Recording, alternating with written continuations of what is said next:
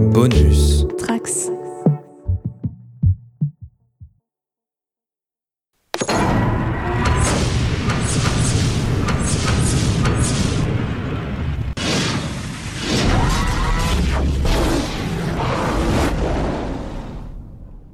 Bonjour et bienvenue sur le site Alpha pour ce nouveau numéro, ce huitième numéro consacré à la deuxième partie de Stargate saison 3 dans laquelle on va se consacrer au lore de la série. Aujourd'hui pour m'accompagner j'ai toujours le reste de mon équipe de choc puisque j'ai toujours le colonel Clara, salut. Salut. Le docteur Corentin, salut. Salut. Et l'alien Queen de la planète P1C7LR, salut. Bonsoir à tout le monde. Et pour vous accompagner dans l'action de cet épisode, il y a toujours moi, le colonel Manu, puisqu'on vient tout juste de sortir de d'une boucle temporelle qui a un peu bloqué le SGC pendant un mois et demi. Euh, nous voici de retour enfin. Euh, eh ben écoutez, euh, très content de vous retrouver parce que ça fait un moment, on a enregistré début juin la dernière fois. Ça, ça commence à dater. Le planning était un peu compliqué, mais euh, le, les jours à venir semblent meilleurs a priori. Tu peux le dire que c'est la faute du dieu de la malice. hein. Ah, c'est la faute, entre autres, du dieu de la malice, mais aussi de, de- d'un agenda compliqué de mon côté. Euh, mais oui, oui, et puis on a, on a eu des opportunités d'enregistrement qui ont un peu foiré. Mais euh, toujours est-il qu'on est là. Et aujourd'hui, comme je le disais, on va vous parler du lore euh, développé par la saison 3, comme on, fait sur comme on a fait sur les autres saisons. Ça sera peut-être un podcast un peu plus court, on, on y reviendra, enfin, on, va constater ça tout à l'heure mais parce que euh, parce que va en parler, c'est peut-être une saison un peu moins intéressante sur l'ensemble. Euh, mais on va commencer avec une présentation d'un certain nombre de personnages qui euh, sont apparus en saison 3 ou un peu avant, dont on n'a pas encore parlé, et surtout des acteurs qui les accompagnent. Et on va commencer avec toi, Queen, euh, puisqu'on va parler de Jacob Carter avec Carmen Argenziano. Effectivement, donc ce bon Jacob que nous aimons toutes et tous ici dans ce podcast, donc incarné, comme tu l'as dit, par Carmen Argenziano, qui est un Américain, qui est décédé par contre le 10 février euh, 2019 à l'âge Mhm. de 75 ans. Euh, son rôle le plus connu, c'est celui de, de Jacob Carter, qu'il a incarné dans, dans la série euh, Stargate SG1 jusqu'à la saison 8. Il est chose apparu en ça. saison Ouais, 2 c'est et ça, ouais. il disparaît en, en saison 8. Euh, à moins qu'il apparaisse dans des épisodes de la saison 9 ou 10. Non, je dirais que 8 c'est pas mal, ouais. Ouais. Mais, non, bah euh, 8 c'est sûr, Ouais. 8 c'est sûr, parce que euh, il se passe quelque Dans la saison 9 ou 10, je me souviens plus, il est, il est nommé à, dans un certain épisode, mais, mais je crois pas qu'on le revoit. non. Très bien. Euh, après, c'est un, c'est un acteur qui, euh, donc, qui était membre à vie de, de l'Actor Studio, euh, qui a reçu le Los Angeles Drama Critics Circle Award pour son interprétation dans un téléfilm. Il a joué le rôle d'un assistant potentiel de Dr House, mais est éliminé durant le processus, et il a eu un rôle euh, de guest star dans euh, la série euh, Esprit criminel. Euh, après, euh, son parcours est émaillé de euh, nombreuses apparitions au cinéma, à la télévision, que ce soit téléfilm ou série télé, mais rien de, rien de très marquant. Son seul rôle récurrent de premier plan, entre, enfin de premier plan entre guillemets, en tout cas récurrent avec un personnage emblématique, c'était celui de, Jacob Carter slash Selmac dans, dans Stargate SG1. Ok, très bien. Quelqu'un voulait parler de son personnage ou de l'acteur? Bah, du personnage, euh, l'acteur, euh, il fait partie de, comme beaucoup d'acteurs euh, américano-canadiens, des acteurs qu'on voit d'ici et là dans, dans un épisode d'une série, mais surtout le personnage, c'est, bah, enfin, je pense que les gens qui nous ont écoutés jusqu'à maintenant, on en ont conscience maintenant, c'est un personnage que j'aime beaucoup, Mhm. qui a lui-même me fait, je pense à lui tout seul me fait aimer les Tok'ra, alors qu'effectivement, si on l'enlève, la Tok'ra devient très vite assez irritante. Euh, je pense qu'il a, il joue parfaitement le, le rôle du, du, du père, quoi. Enfin, du, il a cette énergie, euh, tu vois, le, il y a les dad jokes et lui, il a la dad énergie, quoi. Enfin, et euh, surtout, bizarrement, pour un personnage qui joue le père d'un des membres, d'un des, des, personnages principaux, ses interactions sont beaucoup plus intéressantes, je trouve, quand il est avec O'Neill. Ah ouais Enfin, ça donne toujours euh, quelque chose de très bien. Moi, j'ai- j'aime beaucoup dans la fin de la saison 4. Ces interactions avec O'Neill me font toujours euh, exploser de rire. Mais c'est vrai que il y a, y a un truc avec ce personnage, c'est que Euh, tu le disais, il nous fait apprécier un peu plus la Tok'ra parce que c'est le lien entre l'humain et le Tok'ra. Euh, il, est, il est là pour ça, il a ce rôle auprès de, du SGC et, du coup auprès du spectateur. Et c'est ce qui fait que le personnage en, en, est intéressant. C'est aussi, alors il y a le, le trope du père d'une femme qui est un militaire euh, dans la, dans la fiction, euh, c'est un truc qu'on voit régulièrement et souvent c'est sur des relations assez compliquées. Euh, on a le général Lane avec Loïs, on a Scully avec son père, des trucs comme ça. Ce, ce, ce, père de SF est un peu plus, je le trouve un peu plus un peu plus fouillé en tout cas. Il a pas un rôle, euh, il a pas un rôle euh, mono monolithique en fait, enfin euh, monoface, je sais pas comment le dire. Il a, il a un peu plus de subtilité que ce qu'on a l'habitude d'avoir avec ce trope et c'est ce qui fait que c'est un passage plutôt cool pour moi. Ouais ouais, je suis d'accord. Enfin quand il est dans le premier épisode dans lequel il apparaît, il, il apparaît un peu cliché comme le père militaire qui est toujours un peu sur le le dos de sa fille avec qui ils n'ont pas trop une bonne relation et qui essaie tout le temps d'interférer dans sa vie.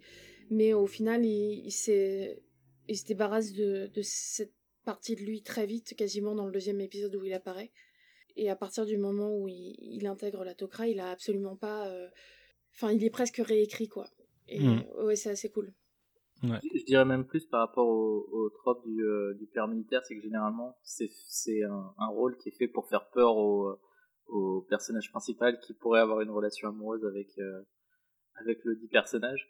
Euh, là, c'est pas du tout le cas. Euh, on est plus vraiment sur sur un personnage qui va avoir, va, enfin, va servir à faire le, le, le pont entre la Tok'ra du coup et le SGC, mais aussi qui a déjà une, une histoire déjà bien établie avec avec notamment Amand, donc qui peut qui peut parler au personnage secondaire euh, ce, qui, enfin, ce qui construit un monde un peu plus, euh, je trouve, euh, complet, enfin, qui est mhm, plus intéressant. Ouais, ouais, c'est vrai. Et même vis-à-vis de la Tok'ra, en plus, il a un rôle transverse tout au long de la série, là où on a des personnages, sinon des Tok'ra qui, qui, qui sont là hyper. Enfin, ça change régulièrement de contact principal en fait chez les Tok'ra. Jacob a ce mérite d'être transverse sur toute l'intrigue avec les Tok'ra jusqu'au bout, quoi. Euh, bah écoutez, si vous, si vous plus rien à dire sur Jacob ou Carmen Argenzano, euh, je propose de parler de Nirti joué par euh, Jacqueline Samouda. Clara, est-ce que tu peux nous en parler, s'il te plaît? Oui, ça va pas être très long parce que donc Jacqueline Samouda, c'est une actrice canadienne qui a une grosse partie de sa carrière et ses études aux États-Unis, donc qui a, qui a, bougé beaucoup entre le Canada et les États-Unis. c'est une actrice qui a fait de la télé, un peu de film et du théâtre comme beaucoup d'acteurs de SG1 finalement. Elle est connue principalement, donc, enfin, en tout cas, c'est les rôles où elle revient le plus souvent. C'est, euh, elle a deux rôles récurrents dans SG1. Elle joue le rôle de Nirti et dans The L Word. Elle a aussi un rôle récurrent dont j'ai oublié de noter le nom et comme je n'ai pas vu The L Word, honte sur moi. Euh, et sinon, elle a fait la voix de Captain Marvel dans Marvel Super Hero Adventure. Ah ouais. Oui, c'était le, c'était ça que j'attendais de, de, vous avoir au micro pour entendre le. Ah ouais. Euh, voilà. Euh, je l'avais déjà lu, donc ça me surprise. Je pas, j'ai pas de surprise. Euh, elle, bizarrement, elle n'a pas une fiche IMDb très remplie, mais elle fait partie du, je sais pas comment traduire ça en français, du board of directors du, enfin de, de la direction de, du, de la cinémathèque Pacifique, enfin du Pacific Cinémathèque de, de Vancouver, et elle fait aussi partie des du Women's in Film, enfin des femmes, des femmes dans l'industrie du film, de, qui est un, groupe de Vancouver. Donc euh, voilà, elle a surtout euh, autre, autre que son rôle d'actrice, elle a aussi, euh, elle est surtout script doctor. Enfin surtout, elle a, elle a apparemment eu beaucoup de d'expérience de script doctor et ce qui fait que, enfin ce qui fait, entre autres, elle a, elle a écrit le, le script de, du dernier épisode où apparaît euh, Nirti, justement, qui s'appelle en anglais Métamorphosis. Je crois qu'il s'appelle Métamorphose en français, mais je. Exactement. Mhm, c'est ça, ouais. Et le rôle dans The Hell World, c'est celui de Sondra Houston. Donc voilà, euh, cette actrice qui joue le rôle de Nirti, qui est un personnage, j'ai été étonnée de me rendre compte qu'il n'apparaît que dans trois épisodes. Je pensais qu'elle apparaissait beaucoup plus. Elle est mentionnée dans plus d'épisodes, mais elle est. Euh, elle je pense, je parle en tant qu'actrice. Je sais déjà qu'elle est mentionnée dans la saison 1, même si euh, je crois qu'on en avait parlé dans la saison 1, elle est mentionnée comme, euh, comme au masculin. Nirti joue, enfin, donc elle joue le rôle de Nirti, qui est un Goa'uld qui s'inspire d'un d'un dieu de la religion hindoue, ce qui, au passage, moi, me, me met toujours un peu mal à l'aise d'utiliser des déités de religion encore existantes. Enfin, je trouve ça assez bizarre, mais passons surtout d'un, enfin, surtout vu par un, film, une série américano-canadienne, je trouve que c'est c'est déjà de l'appropriation culturelle et euh, très euh, enfin je trouve ça bizarre euh, d'un point de vue oui non enfin voilà moi ça me paraît bizarre d'avoir une déesse d'une religion qui est complètement existante aujourd'hui et encore enfin c'est une déesse quoi c'est pas une mythologie morte comme un dieu grec ce dit en passant le personnage de Nirti en tant que Goa'uld je trouve que c'est un comme je disais, elle apparaît que dans trois épisodes et pourtant j'avais l'impression qu'il y était beaucoup plus et je pense que c'est parce que le rôle est Enfin, c'est un Goa'uld qui est super bien défini, contrairement à tous les autres Goa'uld euh, qui sont plutôt dans la force, euh, les Tok'ra, euh, les Tok'ra, les, avec le nom de Jaffa, les vaisseaux, etc. le personnage de Nirti. Mhm. Elle est très, très indépendante. On la voit, je crois qu'on voit jamais ces Jaffa. Elle est tout le temps ce qu'elle fait de, de, de, mal, enfin, les, la menace qu'elle représente par rapport à SG1, c'est toujours une menace où elle est seule et, euh, et en fait c'est une Goa'uld qui met tous ses points euh, tous ses points d'expérience sur, euh, sur la technologie en fait. C'est celle qui va développer une technologie de l'invisibilité, c'est celle qui va beaucoup travailler sur le génome humain, la manipulation génétique, etc. Et finalement très peu sur la force brute, ce qui finalement en fait une Goa'uld, je trouve, beaucoup plus effrayante qu'un Chronos par exemple. Hmm. Mais comme tu disais, elle apparaît dans trois épisodes, mais en fait, dans le premier épisode où on entend parler d'elle, euh, c'est l'épisode sur Cassandra. Cassandra, du coup, l'épisode. Et, euh, et je me souviens quand j'ai revu l'épisode, il me semblait que j'avais souvenir qu'elle apparaissait, alors que non, en fait, elle est juste euh, mentionnée. Euh, c'est son vaisseau qui apparaît. Et voilà, c'est son vaisseau qui trouve, mais, mais elle est pas là du tout. Et, et elle revient dans trois épisodes. Il y a celui de la saison 3 Diplomatie, du coup. et après, il y, aura. on revoit Cassandra. Oui, voilà, où elle va soigner Cassandra à la fin et, euh, et son dernier épisode qu'elle a, qu'elle a écrit, comme tu le disais. Euh, moi, c'est un personnage, euh, je vous avoue, j'aime bien l'actrice, j'aime assez peu le personnage en fait. Euh, je trouve qu'il est assez mal exploité et un peu trop sexualisé. Euh, c'est le, le, le, problème de Stargate. Hein, pendant, pendant très longtemps et peut-être jusqu'à toujours. Euh, ça s'est un peu calmé avec Atlantis et avec Univers derrière, mais euh, les costumes des personnages féminins, c'est euh, enfin c'est n'importe quoi. surtout quand ils sont pas humains. Elle en a un moment, c'est Power Girl, son costume quasiment, si vous voyez ce que je veux dire. Et euh, je, ouais, je trouve qu'il aurait pu être mieux exploité en tout cas. C'est un grand maître et on, ressent pas que c'est un grand maître, c'est un peu dommage. Le problème de la sexualisation, c'est que si tu sors de Carter et de et de Frasier, il n'y a pas un seul personnage féminin qui n'est pas euh, sursexualisé, d'autant plus les les quoi. Je veux dire dans le dernier épisode où elle apparaît, la manière dont elle euh, elle se comporte avec euh, Jonas est assez, euh, enfin la manière dont elle elle s'assoit sur lui et tout. Je ne l'ai pas revu depuis longtemps parce que je suis pas encore arrivée à ce moment-là parce que je suis super en retard sur mon rewatch. Mais euh, ça m'avait tellement marqué la manière dont, elle est sexualisée dans sa manière de bouger que, que oui, effectivement. C'est un truc que tu vois pas, euh, que tu verrais pas euh, Apophis ou, ou Chronosphère, quoi. Ouais, c'est vrai. Un jour, on parlera de, on parlera de Vala quand on arrivera en saison 9 ou 8 ou je sais plus, quand on la voit pour la première fois. Oui, tu, oui, tu euh, remarqueras. Qui devient un personnage. Euh, saison 8. Tu remarqueras que je ne l'ai pas mise dans les exceptions, Vala. non, elle n'est pas dans les exceptions. Elle devient un personnage principal, mais, mais euh, elle est clairement pas dans les exceptions. mais après, bon, elle n'est pas grand maître, mais c'est aussi le, ce qu'ils ont fait à tort, quoi.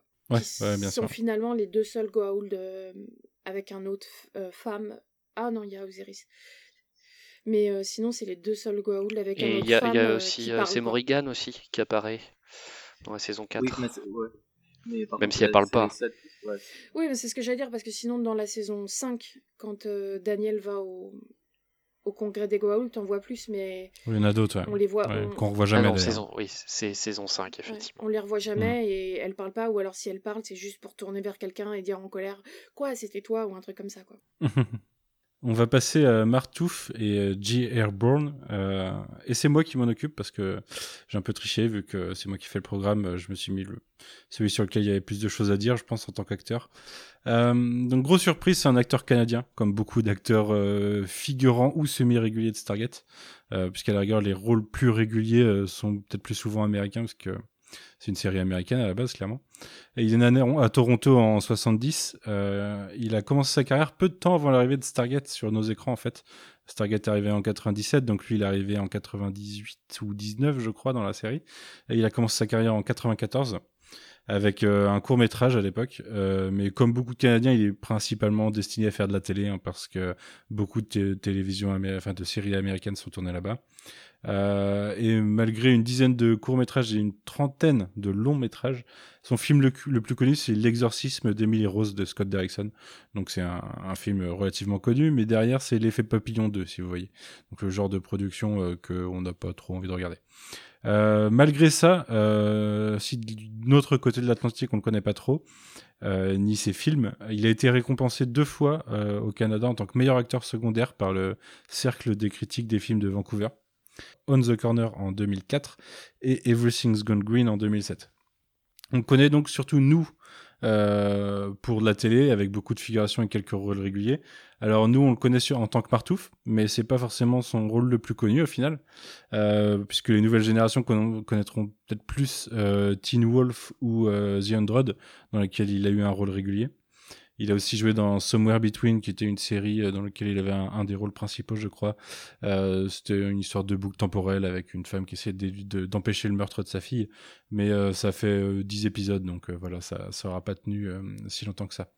C'est intéressant de voir l'héritage qu'il a laissé dans le cœur des fans de Stargate et probablement à travers les rediffusions qu'on a vécues dans les années 2000, parce qu'au final, il apparaît pas dans tant d'épisodes que ça, lui non plus, en tant que Martouf. Est-ce que, question, parce que la dernière fois, je posais des questions et je continue d'en poser, donc j'en pose sur mes, mes sections à moi.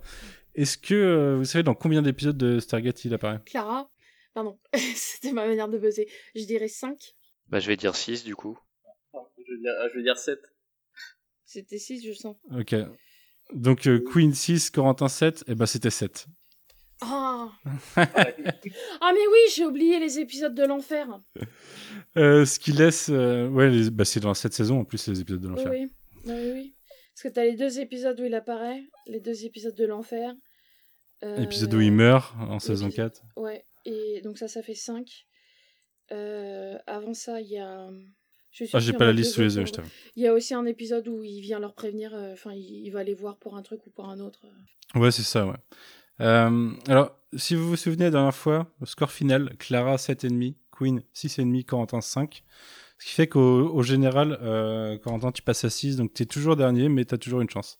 Il y a beaucoup moins de questions dans ce numéro, je vous préviens tout de suite. Il y a 4 questions. Oula, Ouh. falloir se Bah, j'ai j'ai que 3 sections en fait, et j'ai pas voulu prendre les vôtres parce que vous alliez les potasser, et du coup, euh, ça donnait un avantage certain. Tu Donc, t'attends à euh, beaucoup de nous quand même. hein. Oui, c'est clair, parce que euh, potasser, euh, je ouvrir avez- les fiches Wikipédia avant 21h30. hein. Et vous... pour un podcast qu'on enregistrait à 21h.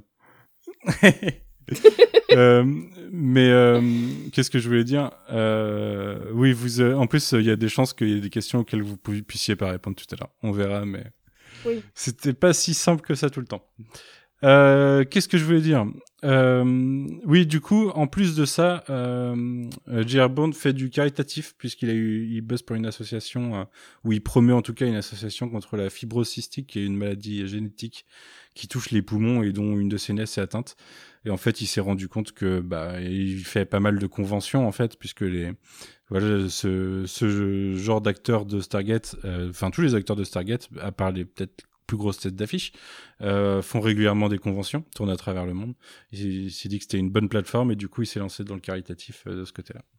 Euh, Martouf, quant à lui, bah, en tant que personnage, c'est euh, c'est la porte d'entrée sur l'Atocra à travers euh, Sam et, et Jolinar, qui était du coup son amante. Enfin, je, euh, c'est compliqué. Jolinar était l'amante de Martouf et du coup son autre, dont j'ai encore oublié le nom, était l'amante de. j'ai oublié le nom de Martouf en tant que Lantache. Lantage, voilà. Non, l'antage, c'est le. Oui, oui, l'antage, c'est le, le, le, symbiote si, de Oui, si, c'est ça. Ouais, ouais donc c'est l'antache, Jolinar, Martouf, je ne sais plus comment. Euh, et voilà, c'est euh, notre contact régulier Tokra pendant un certain temps. Rocha, merci. Alors, je trouve que tu fais un raccourci euh, très, très anti-Tokra, parce que Martouf aurait tendance à expliquer que que c'est plus compliqué que ça. C'était plus compliqué. Enfin, comme ils partageaient leurs sentiments et tout, en vrai, ils étaient amoureux des deux, quoi. Oui, mais. Oui, bah c'était un, quad... un, un, un quadruple. Ouais, un quadruple. Enfin, c'est bizarre parce que ils sont pas en couple avec eux-mêmes non plus, donc euh, ils sont à la fois es en couple avec deux personnes, mais l'autre personne. Enfin, voilà. Quoi. Vous comprenez. Tout à fait. Euh, quelqu'un veut, veut, discuter sur lui? Sur Martouf ou sur J.R. Bourne? Bah déjà, c'est le, le seul euh, love interest de Carter qui a à peu près son âge. Je crois même que l'acteur est légèrement plus jeune d'un an ou deux. Donc, euh, et ça doit être. Euh, j'ai souvent fait dans le Discord la blague. Enfin, je me plains souvent dans le Discord des love interest de Carter et je crois qu'une fois j'ai fait la blague de on devrait faire le super love interest, enfin le, le classement du, du plus cringe au moins. Du meilleur. Non, du, du plus cringe au moins pire et je pense que Martouf est et dans les moins pires des, Love Interest de Carter, je pense qu'il mm. il, se bat avec euh, O'Neill au niveau de. Parce qu'ils ont tous les deux leurs moments un peu cringe, euh, mais beaucoup mm-hmm. moins que, que tous les autres creeps. Que Narim ou Pete. Ou... Techniquement, Martouf, tu, tu, divises par deux, hein, comme tu le disais. Euh, ou alors, les... vu qu'il est un sais, c'est un peu les deux, quoi. Oui, mais pour Martouf, mais pas pour Carter, parce que tu vois après que enfin à chaque fois enfin tu vois après que Martouf meurt Carter ne semble pas avoir les mêmes sentiments pour Lantash mais Lantash meurt en même temps que Martouf non? Non il y a un épisode où il, meurt pas exactement euh, ils essaient de le garder en vie et tout et euh, enfin un militaire euh, ah mais oui une des nouvelles recrues. Voilà c'est ça. Ouais ok. J'ai oublié son nom mais c'est un acteur qui joue deux rôles en pas très longtemps aussi je crois comme beaucoup d'acteurs de non, il, attends, alors, il joue le, une jeune recrue dans la saison 5 de, de Stargate SG1 et il joue aussi dans la saison 1 de Stargate Atlantis. Ah oui, c'est peut-être ça, ouais. Ok. il y a, enfin, il y a un paquet d'acteurs hein, de, de, genre. Oui, il y a un paquet d'acteurs de SG1 qui, se retrouvent dans Atlantis. On euh, reviendra à la, à la jurisprudence, euh, justement, on en parlait tout à l'heure, euh, comment il s'appelle Le Tolan, là. Narim. Oui, Narim. En parlant de, de et de Martouf, pour avoir écouté les, commentaires, c'est la première mort de personnage euh, qui est vraiment euh, enfin personnage guest qui est vraiment euh, déjà marqué les esprits des fans et pour lequel l'équipe de production s'est reçue des volets de bois vert. Et également la, scène de sa mort, il y a des larmes qui sont pas surjouées quoi. Hmm. J'en reparlerai lorsqu'on abordera l'épisode en question. je pense que c'est vraiment un personnage euh, qui a marqué, euh, qui a marqué beaucoup de spectateurs, parce que est, il est vraiment euh, symptomatique d'une époque qui a beaucoup été rediffusée de Stargate. Et, et du coup, je pense que ouais, les, gens, les gens y tenaient, y tenaient à l'époque. rien d'autre, on passe à la suite? Yes. Ok, ben on va parler de Vince Crestero ou Crestejo, je ne sais pas à vrai dire. Euh, Corentin, tu vas nous en parler, c'est l'interprète de You. Eh ben, je vais pas avoir énormément de choses à vous dire parce que je n'ai même pas trouvé euh, sa nationalité euh, à ce pauvre acteur. Mais en tout cas, c'est un acteur et surtout c'est un cascadeur euh, puisqu'il a il a fait pas mal de de cascades et de direction de cascades dans des films du coup au cinéma et dans des séries. Il a par exemple fait des cascades pour iRobot, Le jour d'après, Paycheck ou X-Men 2. Euh, c'est à peu près tout ce que j'ai réussi à trouver euh, sur lui. Mais par contre, euh, je trouve son personnage assez intéressant. Qui, son personnage apparaît hein, du coup dans cette saison 3, dans le troisième épisode.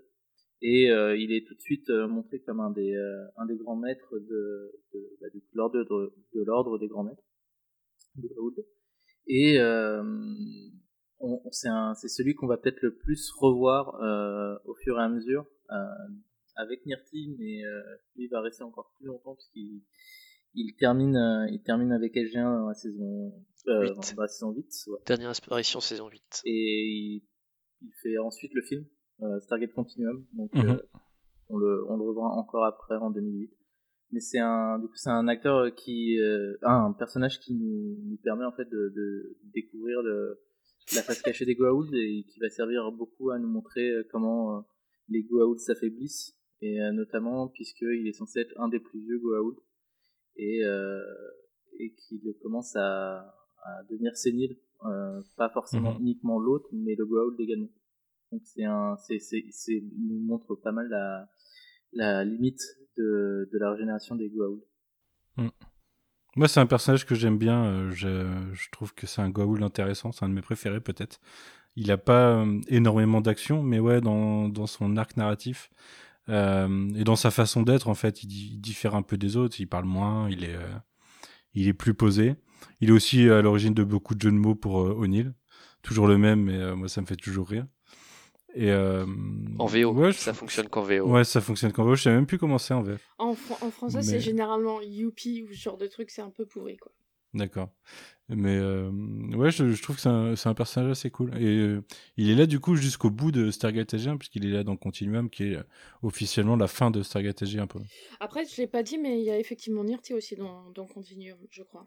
Euh, oui, elle est, elle est dans Continuum, c'est sûr. Et du- coup, je voulais, comme comme tu tu t'es permis de faire un, un quiz à nouveau, euh, Manu, on va pouvoir te laisser euh, répondre à, à la question. À ton avis, de combien d'épisodes il a il a joué en, au, au total. Donc, Ouais, bah, du coup, moi je me suis Continuum pas inclus renseigné là-dessus.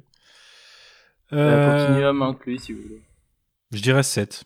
Et bah c'était 9 du coup, Ah, pas plus mal. le film, plus le film Continuum. Donc il a quand même pas mal euh, pas mal joué dans le dans la série et euh, sur euh, quasiment euh, sur quasiment 6 saisons de film. Ouais, du coup, il joue plus que Martouf déjà. Et plus, ouais. plus que Nirti, plus que finalement pas mal de Mm. monde. Euh, Mais ils ont le même épisode d'introduction en tant qu'acteur. Je pense que c'est euh, Diplomatie du coup. ouais, Ouais. ouais. C'est ça, c'est diplomatique. Bah, c'est pour ça qu'on en parle aujourd'hui. Parce qu'ils Ouais, ouais, apparaissent ouais, ouais. euh, tous les deux, trois si j'inclus Tous les euh, trois, parce l'acteur qu'on- suivant, euh, Ouais, dans le fait. même épisode. Les choses sont Ouais. bien faites. Mm. Comme quoi, Bah, si tu veux en parler, Queen, vas-y. Chronos, Ronalder. Est-ce que tu auras plus de choses à dire que sur euh, Vince Cre- Crestero, dont la fiche euh, Stargate Fandom dit juste. euh, non, c'est pas Stargate Fandom, je sais plus laquelle c'est. Dit IMDb. juste. C'est un acteur. Il y a- rien nulle part. Ronalder, pour le coup, lui, est un acteur canadien. Donc, il incarne Chronos dans Stargate SG1, euh, ou Cronus en, en, VO. Euh, c'est un acteur de... qui n'a pas une, gigantesque filmographie. Euh, beaucoup de, de, de rôle euh, et au final euh, Chronos euh, est son rôle le plus enfin son seul rôle récurrent pour lequel il, est connu. Euh, il est plutôt son, rôle d'ailleurs de Chronos par contre euh, change beaucoup des, rôles qu'il avait l'habitude de jouer parce qu'il est plutôt euh, comment dirais-je il est plutôt casté pour des rôles de, professeur ou de ou de docteur un peu excentrique ou de, vieux mentor. Et alors que là euh, dans dans Stargate SG1 le personnage de Chronos c'est juste une brute épaisse euh, avec euh, très peu de réflexion et, qui joue principalement sur sa stature en tant que que Goa'uld et en tant que pseudo divinité pour bah, maîtriser ses maîtriser ses troupes et en particulier euh, euh, maîtriser. euh, enfin, il faut savoir que, que le, le père de, de Tilk était le primat de, de Chronos. Voilà, pas grand chose de, de, plus à, de plus à dire sur lui. Euh, il est toujours vivant. l'acteur ou le. L'acteur, oui. L'acteur, l'acteur, l'acteur. Bien sûr, parce qu'on parlait de l'acteur. Il est Ouais, toujours parce que vivant. Chron- Chronos, il est mort. Et Chronos, voilà, il- oui, oui, bien sûr qu'il est, il est mort, il meurt dans saison 4. Euh, Un truc comme ça, ouais, fin de la euh, saison 4, juste avant l'épisode final. Mm. Euh, mais d'ailleurs, je pense qu'il apparaît que dans quoi Deux épisodes, euh, Chronos finalement. Euh, je Deux dirais trois, 3. Trois. Ouais, je dirais trois aussi, ouais. Parce qu'il apparaît dans l'épisode. Parce qu'il y, a di- il y a Diplomatie. il y a celui où il meurt et il doit y en avoir un où. Il y a celui avec les les, les robots. euh, Oui, Bah, voilà, où il celui où il décapite les robots. c'est celui où il meurt, il meurt, celui-là. celui avec les robots Oui, c'est celui où oui, il meurt. oui. Ok. Hmm, faudrait que je cherche, mais j'en avais Euh, deux, il a fait beaucoup de, de, de doublage. Ça, c'est vrai que j'en j'en ai pas parlé. Euh, il doublait notamment Mesmero dans la série euh, d'animation X-Men Evolution. Ok. Et il fait une voix dans Stargate Infinity. Oui, mais euh, je crois que, enfin, l'actrice qui fait Nyanti aussi, elle, finalement, je pense qu'il y a beaucoup des, des, acteurs secondaires qui ont repris leur rôle dans, dans les jeux. Et donc, et donc il euh, apparaît bien dans trois épisodes de Stargate SG1, donc euh, Diplomatie de la saison 3, Crossroads euh, qui est en saison 3 ou saison 4 Saison 4, c'est le quatrième épisode de Ah saison oui, 4. c'est un épisode Eh sur oui, il apparaît ça. dans les flashbacks. Ça, il apparaît en Ouais, flashback. c'est ça. ouais. Il apparaît dans les flashbacks et Ouais. euh, effectivement il décède dans Double Jeopardy, dont je tairai pour l'instant le titre VF parce qu'il est méga spoilant. ok. Ouais, c'est pas un, c'est pas un goal qui m'aura marqué, mais euh, ça me fait marrer, c'est qu'à chaque fois que je le vois, j'ai l'impression de voir euh, Vigo des Carpates dans Ghostbusters 2. C'est pas faux, c'est pas faux. C'est même totalement vrai. Et- Oui, non, je trouve que franchement, il a pas des masses de charisme, il est pas super intéressant. Ce qui est assez bizarre d'ailleurs, parce que finalement, dans Diplomatie, on, on nous introduit trois Goa'uld qui sont Yu, Chronos et Nirti. Et, euh, et dans Diplomatie, ça se tourne plutôt autour de Chronos. Je me tais parce qu'il y a le, je me tais parce qu'il y a une moto qui vient de passer. Oui, et dans Diplomatie, ça se tourne autour de Chronos, alors que finalement, déjà, c'est lui qui doit, enfin, il apparaît dans autant d'épisodes que Nirti, mais dont un, il est juste dans trois secondes dans un flashback. Mais surtout, c'est celui qui est le moins intéressant, quoi. Je veux dire, euh, Clairement. Alors que le nom, enfin son nom d'origine, c'est un des titans, quoi. Un des titans de la mythologie grecque. euh, il est censé en imposer. Alors peut-être qu'il a été, euh, il était fort il y a longtemps, mais ouais, dans ce qu'on en voit de Stargate, euh, ça, il pèse, il pèse plus très lourd en tout cas. D'ailleurs, euh, je sais pas si je vais me faire perdre des points, mais euh, ça, je, on nous sous-entend euh, dans Stargate beaucoup que la, la mythologie, finalement, c'est une réécriture de l'histoire Goa'uld. Et euh, Chronos est censé être mort, en fait. J'ai jamais compris pourquoi c'est Chronos et pas Zeus ou Jupiter, euh, comme ils veulent.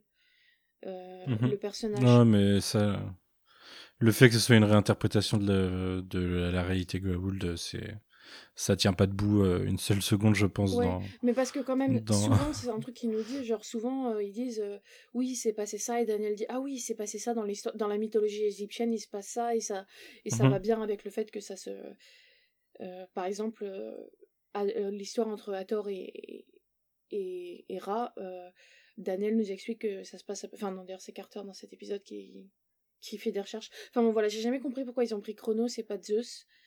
Euh, si ce Mhm. n'est peut-être parce que Chrono- le nom de Chronos est, est moins connu, j'en sais rien. Euh, Il pète un peu plus. Ouais. Oui, peut-être, ouais, peut-être que Zeus, euh, c'est un peu compliqué. Moi, ce qui me perturbe, c'est que, en fait, il n'y a pas d'attribut, enfin, on, on- il tire pas vraiment d'attribut de, de ce qui est, de ce qui est Chronos de la mythologie, contrairement à une partie des Goa'uld de, de base comme Ra ou Apophis, quoi. Mais euh, ouais, je le trouve un peu nul. Je, voilà. oui, je suis d'accord. Ah, c'est clairement un des pires, un des pires Goa'uld et, euh, et, et même sa mort est, est pourrie en fait. Il a pas du tout été exploité. Il- non. il est exploité comme euh, le, le, le Goa'uld lambda, très sûr de lui, très, Mhm. Ouais, mais même il est censé être, très imbu de sa il personne. est censé mais- avoir euh, être autant le Némésis de Tilk que Apophis et euh, s'en fout quoi. Trois épisodes. Non mais enfin je sais pas même même quand il est là enfin je sais pas je sais pas si, si c'est parce que Apophis apparaît plus longtemps parce que finalement Apophis il est pas moins cliché mais je sais pas si c'est l'acteur ou si c'est la manière dont il est écrit mais je trouve que Apophis est quand même beaucoup plus classe que Chronos quoi. Et, euh, et les deux sont censés être des némésis de Tilk qui détestent Tilk pour euh, des raisons différentes mais ça passe enfin je veux dire ça passe pas tellement à l'écran avec Chronos quoi. À chaque fois j'oublie mais pourquoi il lui en veut Hmm. particulièrement? Ah oui c'est vrai il y a ce petit truc de il a tué son père quoi Moi, ça m'avait. Je je crois qu'on en a déjà parlé, je sais plus si c'était en off ou dans un podcast.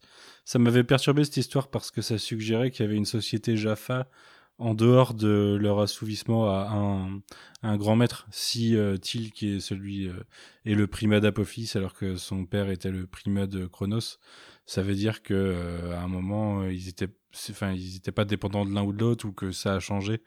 Euh, je sais pas, je trouve que politiquement, c'était, un peu chelou par rapport au, Go- Je au, crois au que Jaffa. Quoi. explique qu'ils ont fui avec sa mère à. Ah, c'est Il possible. semble qu'il explique qu'ils ont fui sur. euh, euh, pas Abydos, sur euh, Chulak. Parce que comme son Hmm. père était mort, ils étaient. euh, Enfin, ils avaient. Ils étaient euh, bannis, ou en tout cas, ils étaient dans le bas du bas de la société, et donc ils ont fui à Chulak, quoi. Et. et... Je sais plus, il me semble que dans un autre épisode, euh, il nous parle d'un choix Oui. en fait que Tilk a fait le choix d'être le primat d'Apophis et pas de quelqu'un d'autre. et, et de, de peut-être, je crois. Ah oui, c'est vrai. Et, et du coup, ça suggère qu'il y avait un choix quelque part, quoi. Comme s'il il y avait une sélection à la sortie des universités, et puis, et puis voilà. Mais bon, c'est, euh, on va mettre ça sur le compte d'une mythologie un peu fluctuante et qui se construit au fur et à mesure aussi. C'est pas, c'est pas non plus ni étonnant ni déconnant. Mm. Eh ben écoutez, je vous propose qu'on parle, qu'on parle du, du fil rouge de la saison. Euh, et c'est pas une saison euh, sur laquelle il y a un très gros fil rouge en fait, puisque euh, euh alors je sais pas très bien pourquoi, mais peut-être moi de ma, ce que je pense le plus probable, c'est que Jonathan Glassner sortait à cette saison et que ça a peut-être été un peu plus chaotique dans la production et dans la construction de la saison. Euh, toujours est-il qu'il y a quelques axes sur lesquels s'oriente cette saison. Le premier pour moi c'est la place de la Terre dans la galaxie. Euh, ça commence avec encore euh, un grand maître qui se fait tuer, puisque Hathor se fait. Non, elle est pas grand maître, mais un Gaul qui se fait tuer. Euh, avec Hathor, il y a Seth qui passe aussi en tout début de saison. Donc en deux épisodes, euh, on perd deux gros Goa'uld. Et puis plus tard, on en aura d'autres. donc c'est un, une saison où la Terre commence à peser dans le combat contre les Goa'uld et être un peu au milieu des trucs. Même si ça énerve un peu les Tok'ra au passage parce qu'ils font ça avec des gros sabots et que euh, comme on en a déjà parlé, ça pourrait être fait plus subtilement. Euh, c'est la fameuse saison où il y a justement une tentative de traiter avec les Goa'uld euh, dans Diplomatie, donc le fameux épisode qui introduit les trois, les trois Goa'uld dont on a parlé juste avant. On voit qu'au niveau de la notoriété même de SG1 et de, et de la Terre, euh, il y a le fameux épisode du chasseur de primes dont on n'a pas parlé la dernière fois, mais dans lequel euh, on découvre que, euh, en gros, ils ont, ils ont un prix sur leur tête et que ils commencent vraiment à faire chier les Goa'uld dans leur coin. Euh, ce qui est assez ironique, c'est que la grosse menace euh, qui nous est présentée depuis un moment et qui apparaît dans cette saison, bah, c'est un peu un vilain de transition en fait. C'est euh, c'est Sokar du coup qu'on nous a teasé et puis au final on le voit deux épisodes et il meurt. donc ça pour moi c'est un gros signe de d'un manque de direction sur la saison. Il est vraiment là entre deux époques en fait, entre euh, on, a, on a fait saison 1, saison 2. On, saison 4, ça va partir sur une nouvelle base avec une nouvelle équipe de prod, en gros, sans Jonathan Glassner. Et là, bah, c'est la saison de remplissage où euh, il fallait un vilain, mais euh, on, on, le veut badass, il l'est pas tant que ça. Et euh, pour ce qui est de la, de la, place de la Terre dans la galaxie, un autre aspect, bah, c'est l'aspect par rapport aux alliés. On a de, de l'aide qui est demandée par les Tolan pour le jugement, par exemple, qu'on voit dans euh, l'épisode où euh, Scara va se faire libérer, le, le fameux procès, euh, je sais plus comment s'appelle l'épisode, mais le procès de Scara slash Chlorel, simulation, voilà. les Tolan, on les revoit plus tard dans un contexte il n'y a pas que les Tolan d'ailleurs, il y a aussi les, les, les Asgard. Euh, quand il y a l'épisode de la fausse trahison de O'Neill, euh, donc on a beaucoup de diplomatie de la part de la Terre et, et, ça finit sur une fin de saison où les Asgard viennent les chercher pour les aider dans le combat contre les réplicateurs.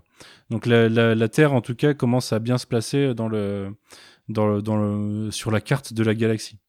À côté bah, de ça, que, ouais, est-ce que tu, on pourrait dire que euh, c'est la saison qui concrétise enfin euh, le propos de, alors je sais pas si c'était Thor exactement ou un autre Asgard qui disait vous êtes en bonne voie pour devenir la cinquième race.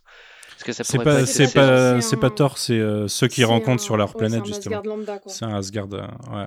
Oui, bah, enfin, bah, bon, vous, mais vous voyez de quelle scène je parle. Mais tout à fait, ouais. C'est un peu la saison qui confirme ça. Peut-être que c'est ça le fil rouge en fait, c'est euh, asseoir bah, je pense la position en tant qu'acteur déterminant dans la géopolitique galactique. Ouais, mais je pense que c'était bien enclenché avec la saison 2 en fait, et que oui, ça, ça, ça progresse bien sur cette saison, mais mais la 4 le fait aussi. Et euh, mais la 4, c'est vrai que c'est un peu plus établi. C'est peut-être vraiment cette saison qui sert à ça, en effet, qui, qui a au moins cette trajectoire euh, cohérente sur l'ensemble. D'ailleurs, en parallèle, la Terre.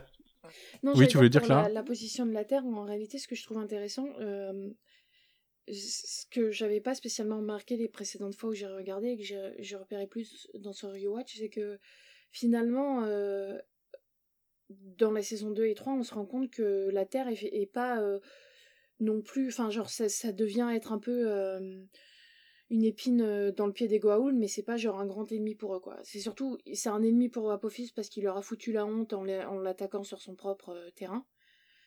Mais mmh ils ont l'air encore de dire bon, si on pouvait les détruire, on le ferait bien, mais franchement, c'est pas notre priorité. là, pour le moment, euh, les autres go-out sont plus des, ennemis plus importants ou ce genre de trucs. Quoi. Ils ont l'air d'être encore un peu euh, au fin fond de la galaxie. On s'en fout un peu d'eux. Là, ils sont dans leur coin. Euh, ils nous font chier. Donc, genre, c'est un peu, tu vois, les insectes, tu sais qu'ils vont pas te piquer. Mais bon, si tu peux les écraser, tu les écrases. Sinon, tu t'en fous. Quoi. Hmm. À côté de ça, il y a un autre aspect de la saison qui est un des propos de l'équipe même, enfin un des buts de l'équipe euh, du, du, Stargate Command à la base, c'est développer des technologies. Et on a la première apparition du réacteur Naquada, on en a parlé la, dernière fois.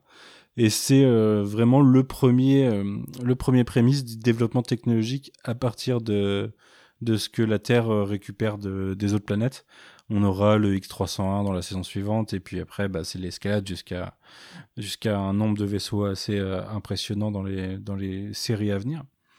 Euh, et pour finir, des développements de perso, euh, peut-être un peu à tâtons parfois. Alors, il y a un développement pour Daniel parce qu'il y a la mort de Charret, et du coup, ça lui redonne une direction. Euh, une nouvelle direction. Sam, euh, bah, elle a un, peu plus développé avec euh, le passé de Jolinar et du coup les Tok'ra et sa relation avec, avec Jacob, puisque Jacob apparaît quelques fois quand même dans cette saison. Et O'Neill, bah O'Neill, il a un peu de, de tentative d'essayer de reconstruire sa vie. il y a l'épisode des 100 jours, euh, 100 Days, où il est bloqué sur une planète et il va tenter de refaire sa vie. Il fait un peu écho à quand il est bloqué sur une planète et qu'il vieillit en saison 1 c'est pas hyper euh, c'est pas hyper cherché hein, euh, c'est ça va pas très loin. Mais euh, mais au moins on s'attarde un peu sur lui ce qui est pas forcément toujours le cas. Le laisser pour compte de la saison c'est Tilk clairement son évolution enfin c'est ça reste un personnage assez fonction en fait Tilk dans cette saison. Et il est il est plutôt décevant. Faudra aller chercher dans d'autres saisons pour avoir des meilleurs épisodes sur lui il n'y a pas, il a pas d'épisode centré sur Tilk cette saison, cette saison-là? C'est ce que je suis en train de euh, regarder. C'est possible, mais ou alors, ou en tout cas, ça m'a pas euh, marqué. Hein, il y en a toujours au moins un par saison, j'aurais tendance à dire.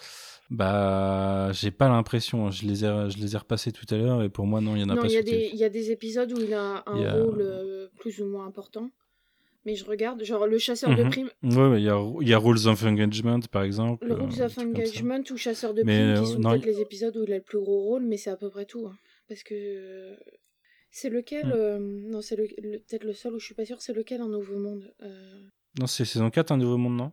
Non, euh, l'épisode 19. Je sais pas pourquoi celui-là, à chaque fois que je vois le titre, j'arrive jamais à me souvenir c'est, lequel. Mais... Ah, New Ground, c'est celui avec le, mec ah. de l'étalon noir, là. Ouais, celui où ils arrivent sur la planète qui est divisée en deux avec ceux qui croient que la Terre et ils arrivent du mauvais côté.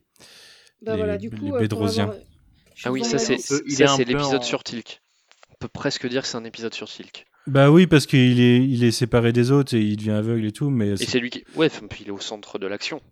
Ouais, mais c'est clairement pas un épisode sur Tilk en vrai, quoi. Enfin, il est, c'est un peu triste. Ça développe pas. C'est, c'est qu'il est, il est main character, mais euh, pour le coup, l'histoire est vraiment pas centrée autour de son Non, mais c'est pas, il y a pas de développement de, lui, quoi.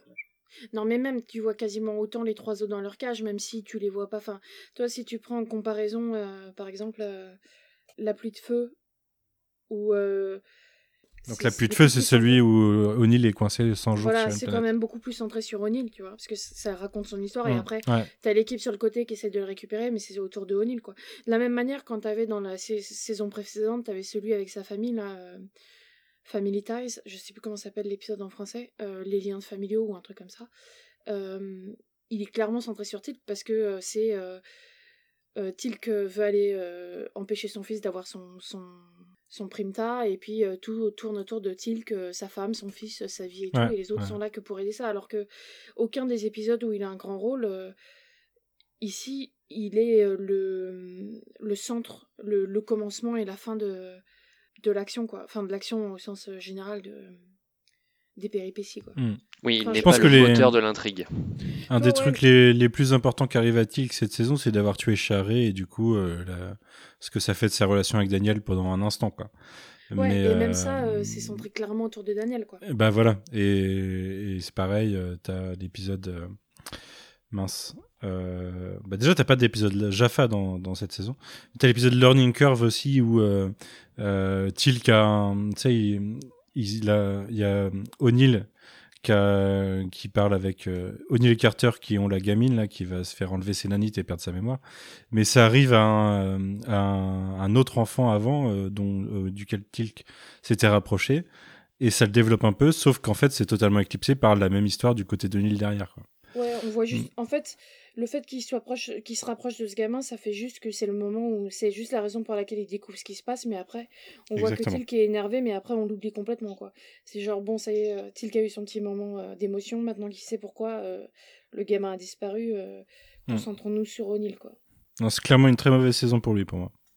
Est-ce que vous vouliez rebondir sur d'autres points d'ailleurs du coup de ce de cette de ce fil rouge de saison, que ce soit la place de la planète dans la galaxie ou, ou la techno?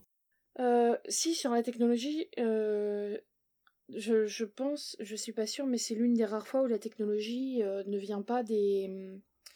Elle n'est ni Goa'uld, ni Asgard, ni ancienne, quoi. Parce que, oui, bah, elle vient justement de la planète euh, de, dont on vient de parler, quoi. Voilà, qui visiblement l'ont développée eux-mêmes et, n'ont pas attendu les Goa'uld pour, pour la développer. Il y a, y a sûrement d'autres exemples, mais des, des grosses technologies que j'utilise, par exemple tout ce qui est vaisseau, tout ce qui est téléportation, c'est des trucs qui, qui les Ce sera Goa'uld ou ancien par la suite, ou Asgard. Il y a, il y a le Naquadria qui, euh, qui vient aussi dans une planète qui est Goa'uld. Ouais, mais le Naquadria, c'est même pas une technologie en soi, c'est juste euh, une, euh, une ressource, tu vois. Et c'est une expérience Goa'uld qui l'a créé, je crois, en plus. Ouais. Oui, mais c'est pas... Après, on nous dit dans la sur, le du coup sur la planète où il y a les, enfants que je crois qu'ils ont un, passé avec les Goa'uld aussi. Oui, mais... oui, oui, oui, ils ont été chassés. Mais en fait, ils ont pas, ils ont pas de souvenir de, de, de, ça en fait eux. Donc la technologie, c'est eux qui l'ont développée, ouais. C'est pour ça qu'il t'explique que la gamine, elle doit absolument rentrer euh, mhm. vers son peuple parce que sinon, euh, ils vont devoir redévelopper le truc entièrement si elle donne pas ses souvenirs au peuple. Donc c'est bien que c'est eux qui l'ont développé, quoi. Euh, donc je trouve ça assez intéressant.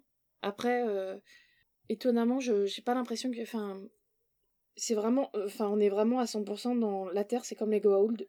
Toute leur technologie, ils les prennent des autres, quoi. Il y a pas. de mémoire, je pense pas qu'il y ait une seule technologie qu'ils aient inventée eux-mêmes. Ils sont.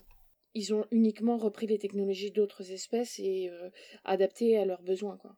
Ouais, tout à fait. Sinon, euh, sinon à côté du fil rouge, je trouve que la saison, elle, elle permet aussi de développer l'univers en soi, même si c'est pas par rapport à, par rapport à un besoin, c'est que c'est là où on va avoir apparaître pas mal de choses, ce qui est, ce qui est quand même très intéressant, et ce qui va être utilisé euh, par la suite. Ouais. Avant la suite, j'ai deux questions, du coup, qui vont vous permettre de gagner des points. Euh, Celles-là, je pense qu'elles sont facilement répondables. C'est la dernière qui sera peut-être un peu plus dure, et encore.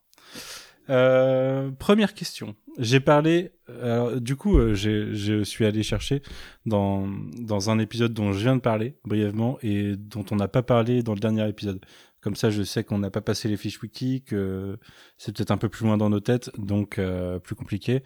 Cependant, question facile. J'ai parlé du chasseur de primes. Par qui est-il interprété?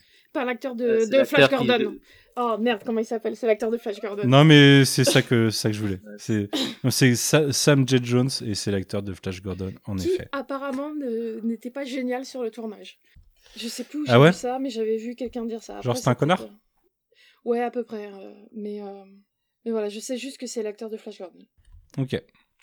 Euh, un point pour toi, Clara. Donc au classement général, Clara 8,5, Queen 6,5, Corentin 6.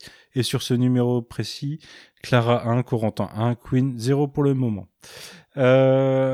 seconde question et plot twist, encore sur ce personnage, quelle est la particularité de son espèce? Il a besoin d'une drogue pour. Euh, non, c'est que les Goa'uld ne peuvent pas prendre, les prendre comme autres. C'est pour ça qu'ils ont besoin de la drogue. parce que comme et, en, et, en, et en conséquence, ils les ont. Et sinon, ils sont pas euh, susceptibles aux, aux euh, ouais, mais c'est peut-être une conséquence de ce qu'ils ce qu'ils leur ont fait. Je sais pas, j'ai l'impression que c'est juste un truc.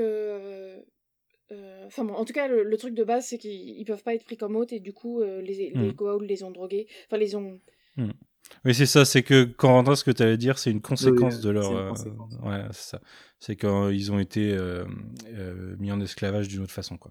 D'ailleurs, espèce qui ne revient jamais, et je trouve ça dommage. Ouais, ouais, ouais. Mais ça, Queen, qu'en penses-tu? Ben, en tout cas, Queen, il va falloir faire répondre à la dernière question tout à l'heure. Hein, oui, oui, oui, oh, ça va, me mets pas la pression. Non, je, effectivement, euh, ça m'a moins marqué parce que l'épisode m'a beaucoup moins marqué. L'épisode est vraiment pas. L'épisode est pas ouf et facilement oubliable. Mhm. Euh, et ça m'a moins mis en colère que, euh, que d'autres euh, par le passé ou d'autres euh, à l'avenir. Donc euh, franchement, je suis passé à côté, effectivement, oui, sur le moment quand j'ai vu l'épisode, ah, ça aurait pu être intéressant d'explorer, mais euh, j'en ai pas fait, euh, j'en ai pas fait, euh, comment dirais-je, Grand cas. un cas, voilà, c'est ça. Disons que le- le- le- le- l'intérêt de l'épisode, c'est qu'il euh, il, nous introduit majoritairement le vaisseau cargo. Et c'est peut-être la seule chose qui est intéressante Oui, c'est vrai que c'est Oui, le c'est premier vrai, ouais. épisode. Un vaisseau invisible en plus. Oui. Et aussi, du coup, ouais, les, les vaisseaux. Semble que c'est la première fois aussi qu'on voit un vaisseau qui est camouflé. Euh, oui, pour moi, c'est la première fois qu'on voit un vaisseau invisible comme ça, ouais. Euh, oui, d'ailleurs, je pense que il me semble que l'équipe est, est étonnée. Mais d'ailleurs, je crois que c'est une blague qui, ça donne une blague dans l'épisode euh, des Enfers qui est absolument pas traduit pareil en anglais, en français, parce que Ah quand ouais? ils arrivent au- au- dans le, quand euh, pour aller aux Enfers, ils doivent aller dans un vaisseau cargo de Martouf et Ouais, euh, dans un sarcophage qui est à l'intérieur, ouais. Et O'Neill arrive et dit oh ça me rappelle quelque chose. Et je- ce que moi j'ai vu comme une blague de ah ça ressemble quand même vachement au vaisseau qu'on a vu avant parce que c'est sûrement exactement le même Et puis c'est en plus euh, ça arrive pas longtemps avant, c'est un épisode Ouais. de première moitié de- fin de première moitié de saison donc euh, Pour moi c'est blague. juste avant euh, juste avant l'épisode du milieu. Euh, je peux te dire ça parce que j'avais des épisodes devant les yeux. C'est euh, l'épisode 7. Donc euh, c'est euh, Et les oh, c'est quand même 12, t'as quand même c'est quand même épisodes. 4 épisodes avant l'épisode de l'enfer. Mais bon, je pense que pour moi, je l'ai pris comme une blague de ah, on a réutilisé le, le même, le même décor. Mais je crois Ouais. qu'en français, ils ont traduit ça par euh, euh, un truc du genre euh, les Goa'uld, euh, le Goa'uld qui a fait ce vaisseau aime beaucoup l'or ou un truc comme ça, quoi. Ah ouais, d'accord. Il savait pas quoi dire quoi. Ouais, alors que euh, ah, ça me rappelle quelque chose, c'est pas très difficile à, à dire, quoi. Enfin bon. Ouais, mais après, euh, faut les comprendre. Les mecs qui écrivent les séries, euh, il y a un showrunner et euh, il y a, enfin, il y a une direction. Les mecs qui traduisent, ils ont pas les mêmes directions, donc les subtilités de ce genre, ils ont pas forcément. C'est euh, j'aurais, j'aurais, j'aurais du mal à aller, euh, aller euh, me plaindre auprès des traducteurs de ce côté-là parce que le travail c'est pas le même, quoi. Ils ont pas de direction forcément, euh, surtout sur ce genre de série. Ils ont pas de Bible, enfin, Tu me Ouais, diras, voilà. tu me diras visiblement euh, Stargate est géant, en tout cas la saison 3 non plus. hein. Oui, mais oui, oui. il y a, il y a- il y a plus, il y a plus d'un problème, mais ouais. ouais. T'as un exemple particulier que t'avais en tête? Euh, de moment où il n'y a pas de direction?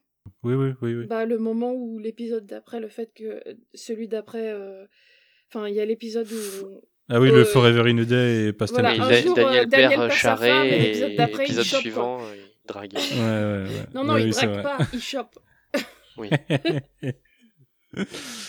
ouais. Ok.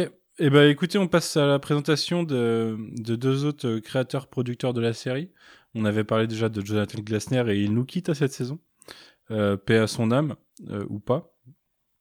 Euh, toujours est-il que, Clara, est-ce que tu peux nous parler de Brad Wright, grand nom de la franchise Target en série télé? Oui, donc Brad, Ra- Brad Wright, Wright c'est donc l'un des co-créateurs de la franchise Stargate. Je crois qu'il me semble qu'on l'avait dit dans... quand on avait parlé de. T'as dit son nom il y a 5 minutes. Enfin bon. De Glasner de, de Glasner. C'est euh, Wright et Glasner, euh, enfin, ont eu tous les deux l'idée de faire une série basée sur Stargate chacun de leur côté et, et les producteurs leur ont dit bah débrouillez-vous, mettez-vous ensemble. Donc, euh, ce qui, enfin, je, je pense à créer, enfin, je sais pas si ça a créé des tensions, mais en tout cas, ça a clairement créé une série qui a, euh, qui avait deux personnes qui avaient pas la même vision, quoi. Euh, donc, à la fin de la saison 3, euh, Glasner part et Bright Wright devient le showrunner jusqu'il me semble la saison 7. euh, parce qu'en saison 8 commence Atlantis et il est parti pour faire Atlantis. Et euh, qu'il a co-créé, donc il a aussi créé. Et euh, plus tard, euh, il va créer euh, la série Universe. Et ça fait partie des quatre séries, qu'il a créées euh, lui-même, donc euh, Stargate, SG1, Atlantis, Universe. Et à côté, il a aussi créé Travelers, qui date de 2016. Euh, et je n'ai rien à dire sur cette série parce que je ne savais même pas qu'elle existait. C'est donc, en plus d'être showrunner et co-créateur, il, est scénariste de plusieurs épisodes. Euh, c'est lui qui a fait, par exemple, euh, dans ceux dont on a parlé précédemment, c'est lui qui a fait euh, Message d'une bouteille, c'est lui qui a fait Solitude. C'est alors Queen va pas être heureuse, mais c'est lui qui a fait Le feu et l'eau. enfin qu'il a coécrit avec Catherine Power. Je vais dire ça à la française parce que donc qu'il a coécrit avec Catherine Power. Il a fait pas mal de de, bons épisodes. Je suis pas sûre qu'il ait fait genre. Ah si, il a fait Meubus, qui font partie de mes, mes épisodes préférés de la saison. Euh, c'est aussi. Il a fait globalement tous les épisodes qui, qui reposent sur du voyage dans le temps. Et même si à chaque fois qu'il en faisait un, il disait ce sera le dernier. Euh, hmm. Et euh, c'est lui qui a aussi scénarisé et produit. Traveler, c'est du voyage dans le temps d'ailleurs. Hein, Comme le nom le suggère d'ailleurs. Ce que disais que tu connaissais pas. Hmm. Et donc voilà, il a aussi scénarisé et produit les deux films Stargate SG1, c'est-à-dire Continuum et l'arc de enfin Arc of Truth The Arc of Truth euh, ouais. et euh, c'est lui qui a re écrit recoupé euh, le, le pilote les enfants des dieux dont on a parlé enfin si vous avez écouté l'épisode qu'on a fait sur les enfants des dieux il me semble que c'était pendant la saison 8 ou la saison 9 je ne sais plus qu'il a décidé de, de recouper de reprendre en fait le, pilote qu'ils avaient fait et euh, de le recouper, de le faire un peu plus long, de refaire euh, les effets spéciaux pour en faire plus une sorte de, téléfilm qui se tient en soi-même et puis enlever tous les moments euh, un peu voire très cringe de, l'épisode. je pense que hmm.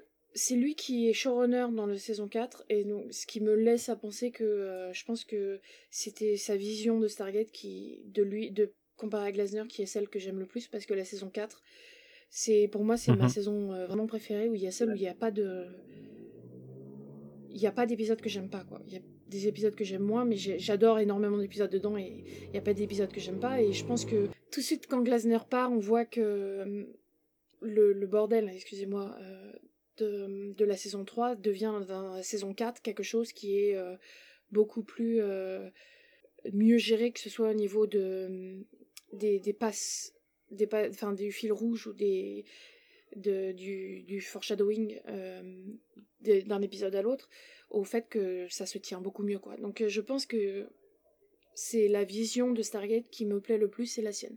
Après, je pense que Queen a plus de choses à dire parce qu'elle a écouté les, euh, les commentaires audio et donc elle a sûrement plus de, de choses à dire là-dessus que moi. Bon, après, ce sera surtout euh, au moment opportun dans les épisodes. Alors, il faut savoir que Brad Wright ne fait pas beaucoup de commentaires. Je crois même que j'en ai pas eu un seul. Parce que euh, les commentaires, c'est principalement le réalisateur de l'épisode et euh, soit des scénaristes, soit des producteurs, soit des, des, personnes de, technique, de, la, de la technique. On citait entre nous, par exemple, James Tichener, voilà, qu'on réabordera très certainement à l'avenir. Euh, en fait, Brad Wright est plus évoqué au travers des commentaires des autres qu'au travers de sa propre participation. Ah, pour moi, euh, pour moi, Brad Wright, c'est euh, le cœur de, de, la saga Stargate dans son ensemble. Mhm. C'est-à-dire que c'est sur lui que tout repose. Et c'est même sur lui que va reposer l'avenir de la franchise.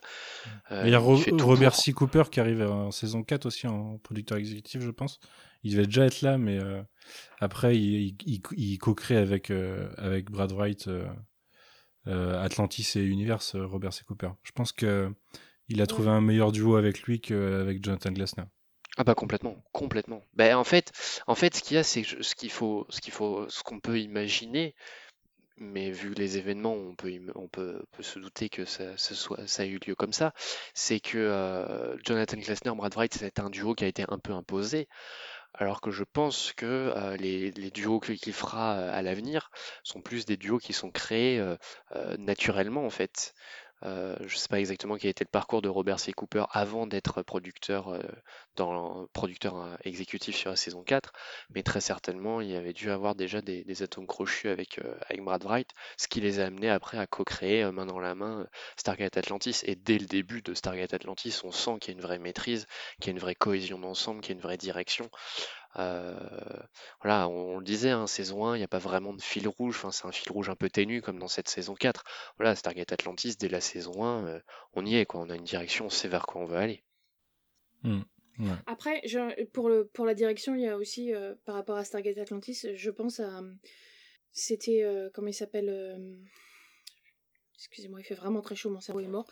Euh, J'écoutais euh, le créateur de euh, The Good Place, Brooklyn Nine-Nine et Parks and Rec, comment il s'appelle, Michael Schur, Mhm. qui expliquait que quand ils ont créé Brooklyn, Brooklyn Nine-Nine, comme il, il avait déjà créé et fait 5 ou 6 saisons de, de Parks and Rec, euh, la première saison de Brooklyn Nine-Nine est tout de suite beaucoup plus euh, au taquet parce qu'il avait une saison d'avant et enfin il avait une série, il avait déjà fait une série, et il savait comment ça marchait, et il était prêt à, toi, il, il savait comment créer des personnages et ce qui allait l'aider, ce qui allait pas l'aider. Mais il a bossé aussi, enfin, il, a co-créé euh, Parks and Rec, mais il a bossé beaucoup sur, sur The Office aussi. Sur The Office. Oui, mais c'est pas pareil quand t'es scénariste que quand t'es producteur et, et showrunner. Et je pense que le fait d'avoir déjà euh, fait euh, Stargate, SG1, et en plus c'est dans la même, euh, c'est dans la même, le même univers, ça aide aussi à créer quand tu crées une autre ouais. série dans le même univers, ça aide quand même à, à savoir où tu vas quoi. Je dis, enfin, si tu sais où est-ce que t'as galéré avant, où est-ce que t'as un peu machin, donc ça peut t'aider déjà d'avance. Après, je dis pas que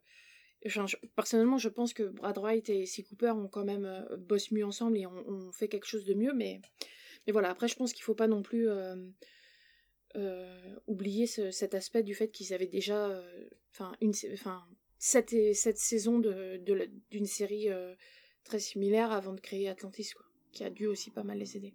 Hmm. Euh, mais il y a juste un petit truc que j'ai oublié de dire euh, sur, euh, sur Brad Wright, Brad Wright. c'est euh, si vous voulez savoir à quoi il ressemble, dans l'épisode euh, 200, c'est lui qui fait la parodie de Scotty quand ils font une parodie de Star Trek. D'accord, je savais même pas, tiens. Et il a aussi scénarisé, enfin avant d'être sur Stargate, il a aussi fait pas mal de séries, dont moi de celles que je connais, il y a surtout Highland- Highlander, mais Les Talons Noirs justement. Du coup, je me demande si euh, l'acteur qui joue Les Talons Noirs, qui joue justement dans euh, Un Nouveau Monde, euh, s'il s'est vu en- engagé euh, par, euh, par lien ou si c'était complètement euh, au hasard. Il rejoue dans Atlantis euh, en première saison. Ok, est-ce qu'on passe à, à Peter DeLuise Attends, c'est Peter ou pas? C'est lequel? Il y a trop de DeLuise. Peter, c'est bien Peter. Peter, ouais. Euh, Corentin, est-ce que tu peux nous parler de Peter DeLuise, s'il te plaît? Et donc Peter Daly, c'est un, un réalisateur, producteur, scénariste euh, pour la série. Mhm. Et il a été aussi consultant créatif. Euh, il est né en 1966 à New York. Et euh, bah, comme je disais, il a, il a à peu près, on va dire, il a à peu près tout fait dans Stargate. Il a, il est arrivé en saison 2 pour commencer à réaliser des épisodes. et il a commencé à scénariser en saison euh, 4. Mhm. Et du coup, c'est aussi, fun fact, le, le frère de deux acteurs qui vont jouer dans Stargate. Euh, on se demande comment ils sont arrivés. Là, Euh, puisque c'est le Et frère. le fils de- d'un autre. Et le fils d'un autre, euh, un d'un autre, mais je crois pas qu'il apparaît dans la série. Bah si. Si, si. Ah bah si, si, oui, si. Bah oui, pardon. pardon. Tu sais, c'est Bah, là où, euh, Il y a toute la où, famille, euh, c'est vrai. où Clara aurait pu prendre 3 points qu'elle a euh, tristement lâché avant. Euh, Du coup, c'est le, c'est le fils de, euh, de, c'est Dom, c'est Dom son père. son père c'est Dom DeLuise et le frère de Michael DeLuise qui joue euh, du coup euh, le, le colonel Nick Marlowe à qui on la Mhm. fait pas dans Ouais, ouais. dans le, Dans le- Extreme. le- la parodie Warm Extreme et euh, le Et le frère meilleur. également de David DeLuise qui est le personnage meilleur. préféré de Clara sans doute c'est Pete. euh, qui va, qui joue Pete euh, du coup le love interest le, le- peut-être le meilleur love interest de Carter celui qui est pas Qui va tout- tout en haut de la liste, qui va tout en haut de la liste dans les du plus cringe au moins, euh, du plus creepy, du plus creep au moins cringe, il va clairement tout en haut de la liste. Quoi. Il a du coup scénarisé euh, 18 épisodes pour SG1 et 3 épisodes pour euh, Stargate Atlantis. Il a réalisé 57 épisodes pour SG1, 6 épisodes pour SGA, enfin Stargate Atlantis, et 6 épisodes pour Stargate Universe également. Euh, c'est euh, de fait le, le réalisateur le plus prolifique de toute la série, avec ses, euh, ses 57 épisodes sur SG1. Et j'imagine que sur la franchise, ça doit être également lui. Euh, mais je ne l'ai pas vu mentionner que dire que euh, à part qu'il euh, qu'il fait également une euh, pelletée de caméos dans, dans tous ses épisodes euh, puisqu'il a joué dans au moins il a fait au moins 18 caméos dans la série Il, il Mais fait je un crois qu'il caméo, fait un à caméo chaque dans chaque épisode. Qui... Voilà. Et il me semble que souvent il arrive avec un- une énorme clé anglaise. en tout cas sur Stargate euh, Wiki il n'est il n'est crédité que sur euh, 18 caméos donc euh, C'est déjà pas mal. C'est déjà pas mal mais euh, je pense que effectivement il doit il doit faire un caméo dans, dans tous les épisodes où il a où il Oui. euh, réalise où il réalise. Euh, bah déjà, enfin, il joue dans Urgo, mais euh, Sinon, comme j'avais parlé de 200, parce que l'épisode 200, c'est... non, dans Wormhole Extreme, pardon. Dans Wormhole Extreme, c'est lui qui joue le réalisateur de l'épisode, qui fait le bigger, bigger à chaque fois qu'il veut, parce qu'il veut une explosion plus grosse à chaque fois. Voilà, si vous voulez voir sa tête. il s'auto-parodie, hein, pour le coup.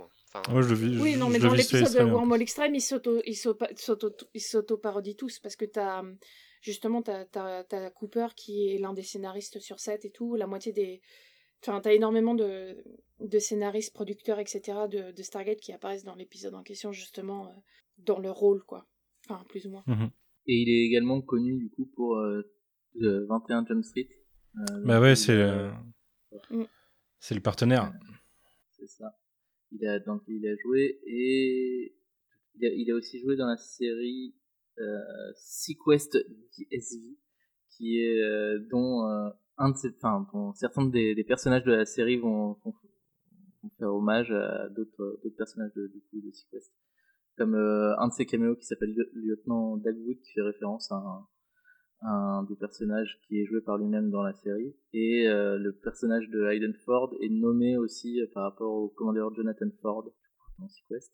Et Adam Brody dans Stargate Universe est nommé à partir du lieutenant James Brody. Ok.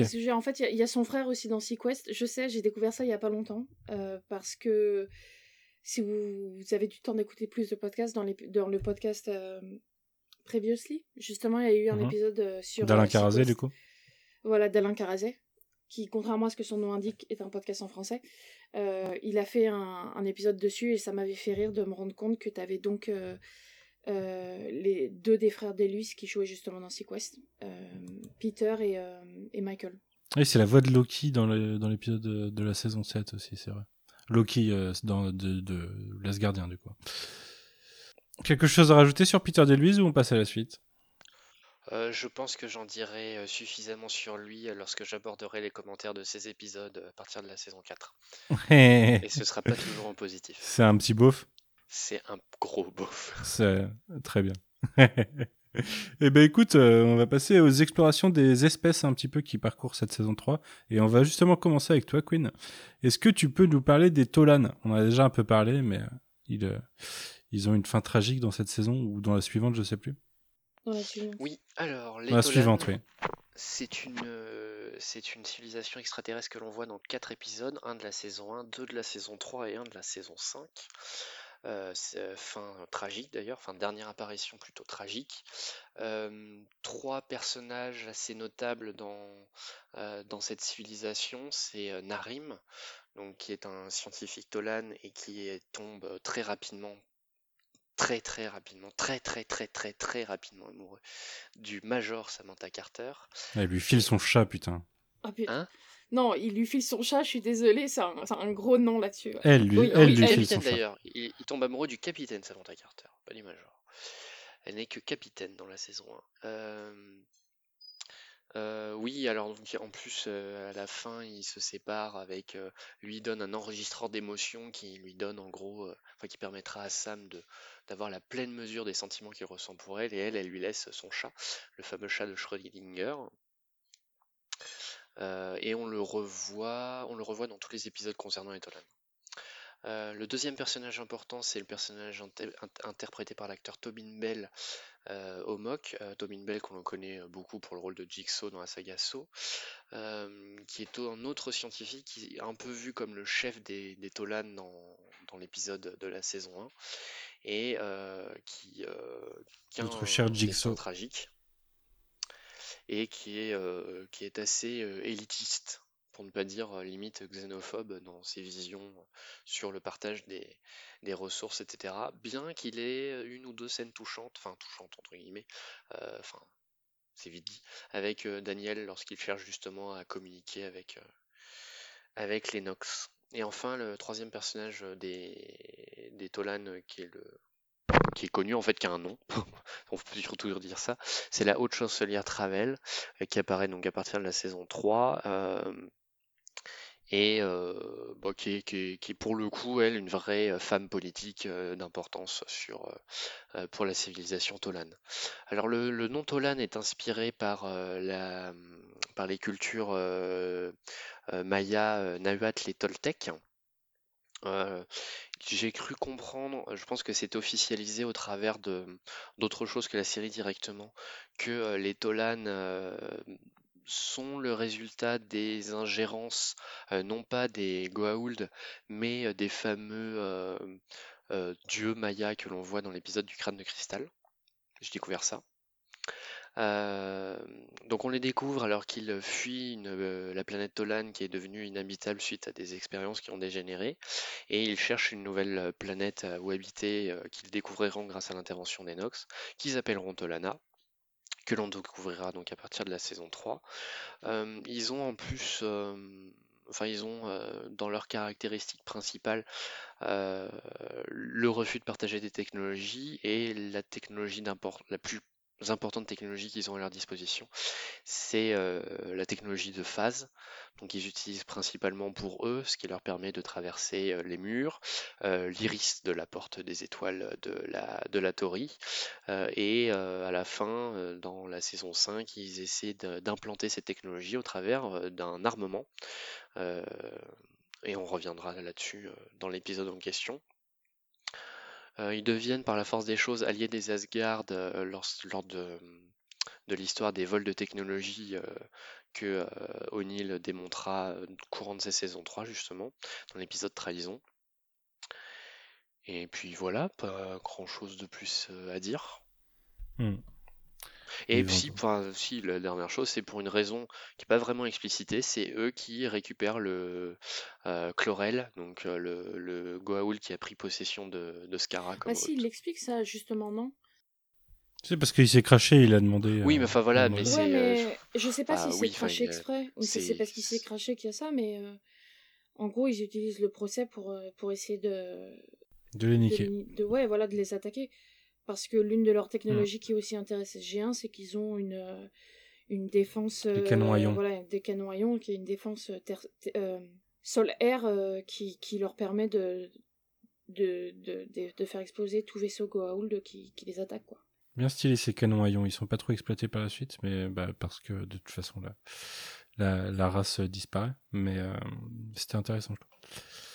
Et ça m'a permis de, construire des technologies euh, dans, je ne sais plus comment s'appelait ce jeu, un jeu de gestion de flotte spatiale dans lequel j'avais fait une flotte Stargate. Euh, très bien. Quelque chose à rajouter sur les Tolan ou pas? Bah, on en avait pas mal parlé quand on a parlé de la saison 1. Ouais. À part que j'aime bien en fait la manière dont c'est présenté le fait qu'ils veulent pas donner leur technologie parce que finalement c'est pas juste non, on veut pas parce qu'on vous aime pas, tu vois. C'est plutôt pas mal l'idée de dire euh, c'est justifié par leur passé. C'est justifié par le fait qu'ils ont donné leur technologie avant, qu'ils ont aidé des gens qu'ils en ont profité pour s'entretuer. C'est un truc qui revient assez souvent finalement dans, Stargate. Mais je pense que eux, c'est les premiers que qu'on voit faire ça. Et, euh, et, voilà, je trouve ça plutôt pas mal comme euh, c'est une question qu'on peut se poser effectivement. Est-ce que euh, est-ce qu'on donne n'importe quelle technologie à n'importe qui quoi bah et puis ça se rapproche de la directive primaire de, de Starfleet qui veut qu'on n'intervienne pas dans des. C'est que dans l'évolution de races sous-développées par rapport à nous. C'est ce que j'allais dire, c'est là où la série a l'air de se foutre complètement de la, Prime Directive. Enfin, genre, c'est pas qu'ils s'en foutent parce que ça n'existe pas dans leur univers, mais c'est vraiment pas le, le choix qu'ont fait les, scénaristes d'aller là-dessus. Et du coup, je trouve ça assez intéressant de le voir parce qu'en fait, les, les Tolan sont un peu montrés comme les méchants parce que euh, ils sont effectivement, ils ont l'air un peu snob, etc. Mais euh, je, je, pense que ça se comprend, quoi. Enfin, voilà, quoi. Mmh, mmh.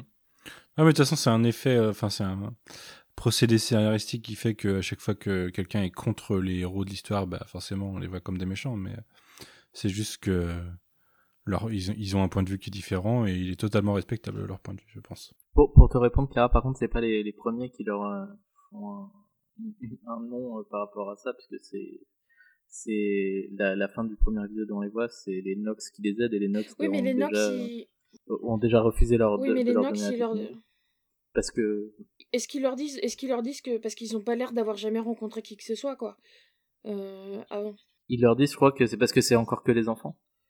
Ouais, c'est ça. Ouais. Oui, non, mais ce que je veux dire, c'est que euh, la, la, différence avec les Tolan, ce que je veux dire par là, c'est que les Nox leur disent que ce sont que des enfants, alors que les Tolan leur disent euh, vous risquez de prendre cette technologie et de vous, et de vous entretuer avec, quoi. Euh, bah, et puis en plus, ils ont. Grosso modo la même réponse. Ouais. Ouais, je suis assez d'accord avec Corentin, ça, ça, ça se défend. Ouais. Après, le truc, c'est peut-être que les Nox sont de nature plus isolationniste et les, les, les Tolan ont une politique isolationniste, mais ont l'air de plus se mélanger aux autres quand même. Donc euh, c'est peut-être ça aussi, ils ont peut-être plus d'expérience là où les, les Nox sont un peu planqués. Quoi. Bah déjà, les Nox, personne n'est au courant de leur existence. En tout cas, les Gauls ne sont pas au courant de leur hmm. existence. Euh, si, non, j'ai une hmm. remarque encore une fois un peu dans le sens de Nirti, c'est que les Tolan, euh, comme disait Queen, c'est mm, des descendants de, de, de, de gens de natifs américains d'Amérique du Sud, quoi. Et, et qui sont joués que par des personnes blanches. Euh, qui encore une fois, je veux dire, c'est absolument pas étonnant pour une série de l'époque, mais voilà, c'est encore une fois un truc qu'on peut regarder, euh, se dire, euh, on aurait pu faire ça différemment, quoi.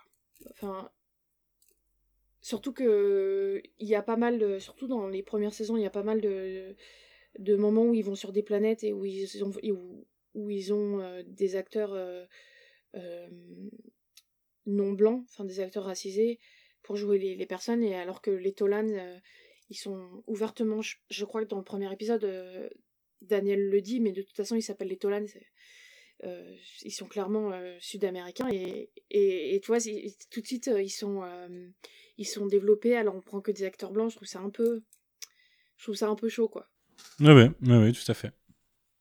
C'est marrant que tu dis ça en plus parce qu'il y a 20 minutes là, pendant qu'on enregistre, il y a 20 minutes, il y a l'actrice qui va jouer Bad Girl qui a été annoncée et c'est une, une actrice euh, latine-américaine, donc je suis sûr qu'il va y avoir une shitstorm euh, d'ici demain sur le fait qu'elle est pas dans Il y avait pas, il y avait pas déjà eu euh, comment ça s'appelle Ruby Rose, c'est pas Bad Girl qu'elle jouait ou elle était partie?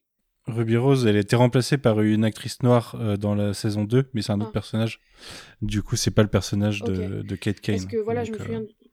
c'est une nouvelle Bad Girl, quoi. Bad Woman. Eu, une shitstorm comme à chaque fois qu'il y a un personnage qui n'est pas blanc, quoi. Oui, tout le temps, ouais, tout le temps. Je, j'ai hâte de lire Twitter demain, figurez-vous. Euh, euh, rien de plus sur les Tolan Eh ben, je propose, Clara, que tu nous parles de la plus grande espèce de l'histoire de Stargate, les réplicateurs.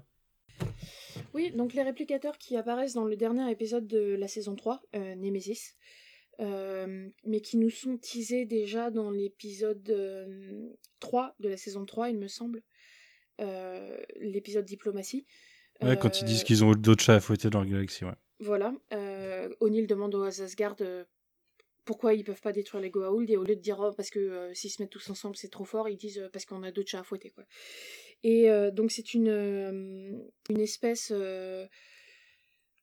métallique en tout cas enfin on va dire qui qui a la qui, a la propriété d'être un peu comme des Lego finalement euh, qui est une espèce euh, formée de plein de petits blocs qui peuvent organiser euh, comme ils veulent. Et pour pouvoir se s'auto en fait ils, dévorent les technologies et les matériaux qu'ils trouvent pour pouvoir mhm. se, se, reproduire se répliquer voilà se répliquer tout le nom réplicateur et se reproduire et en plus d'assimiler les matériaux ils assimilent le savoir et, et les technologies, et donc ils sont en espèce d'expansion permanente. Et, euh, et donc c'était c'est une espèce donc qui apparaît dans la saison 3, mais qui reste jusqu'il me semble jusqu'à la saison 8. Euh, dans l'un des, bah, Plus, plus que ça dans l'univers de Stargate parce qu'il y a Atlantis derrière. mais euh, dans... sinon, ils sont détruits avec euh, la fin de saison 8, enfin l'avant-fin de saison 8. C'est-à-dire que la saison 8, Dakar. elle a genre 5 season final. Donc, dans, l'un des, dans, le premier, dans le premier double épisode qui était un season final, ils sont, ils sont détruits. Je, je pense que je vais pas vous faire la liste de tous les épisodes dans lesquels ils, ils, ils apparaissent. Euh, c'est une... Euh, oui, euh, on en a parlé la dernière fois. Ce que je trouve assez intéressant sur, sur cette espèce, c'est que finalement, ce n'est pas une espèce, en tout cas pendant un long moment, ce n'est pas une espèce qui a un désir maléfique ou un désir de destruction particulier. C'est juste une espèce qui répond à un seul commandement qui est de se développer, de se développer toujours plus. Et, et donc, euh, par le fait de se développer toujours plus, ça nécessite la destruction non seulement des, de, des ressources, mais aussi euh, des peuples et des cultures euh, qui ont besoin de ces propres ressources. C'est aussi une espèce qui me fait qui est assez drôle parce que me fait penser énormément à la nouvelle, à la série Battlestar Galactica de 2004, il me semble. Euh, parce que euh, comme, euh, comme les Cylons de Battlestar Galactica qui commencent comme des robots. Les Cylons. Les, ou quoi Qu'est-ce que j'ai dit? C'est des Cylons. Je dis à la française parce que j'aime pas dire Cylons, mais si tu veux. Cylons, c'est sur, c'était sur, sur Énergie 12, tu vois. Les Silence de, de, Battlestar Galactica qui, comme eux, à la base, sont une forme métallique robotique et qui se développent en forme humaine et enfin plus pas vraiment organique mais en tout cas euh, plus ou moins humaine euh, et euh, je, je sais pas je crois pas qu'ils aient piqué ça à Battlestar Galactica parce que il me semble que l'épisode où ils ont une forme humaine vient avant l'épisode de Battlestar Galactica et d'ailleurs l'un des, des silons humains qu'on aperçoit est joué par l'acteur qui joue Hello dans, dans Battlestar Tamo Peniquette. Voilà, c'est ça. Qui, je sais que tout le monde va me détester, mais c'est un personnage que j'aime pas, que je trouve trop. Euh, enfin bon, euh, la question n'est pas là. Euh, T'aimes pas Hilo? Ça, ça sera dans, une dans un autre podcast. voilà, voilà. Passons à autre chose. Donc voilà, ça me fait juste. Évitons les je, je, suis très déçu de toi. en tout cas. Ça me fait juste rire à chaque fois le fait que je trouve cette similarité entre, entre les, les, les Silence et les réplicateurs assez drôle finalement. Euh, voilà, je pense que j'ai déjà dit beaucoup de choses sur les réplicateurs quand on en a parlé la dernière fois. encore une fois, pour moi, euh, ils peuvent très bien être lus comme euh, une critique du capitalisme ou euh, du productivisme infernal et sans fin. Et je pense que c'est une. Finalement, c'est une menace encore plus grande que les Goa'uld parce que les seules fois où, en fait, les rares fois où ils se, retrouvent face à eux, ils gagnent toujours un peu sur un côté technique, quoi. Sur un bon, on va faire exploser le vaisseau juste avant qu'ils arrivent et on va et, on va espérer qu'il euh, qu'il en reste pas parce que s'il suffit qu'il y en ait un qui reste sur Terre et ça y est, on est mort, quoi. Donc je trouve ça assez intéressant. Bah, c'est oui, ils gagnent, souvent sur du repli stratégique et de faire exploser leur propre vaisseau. Donc voilà.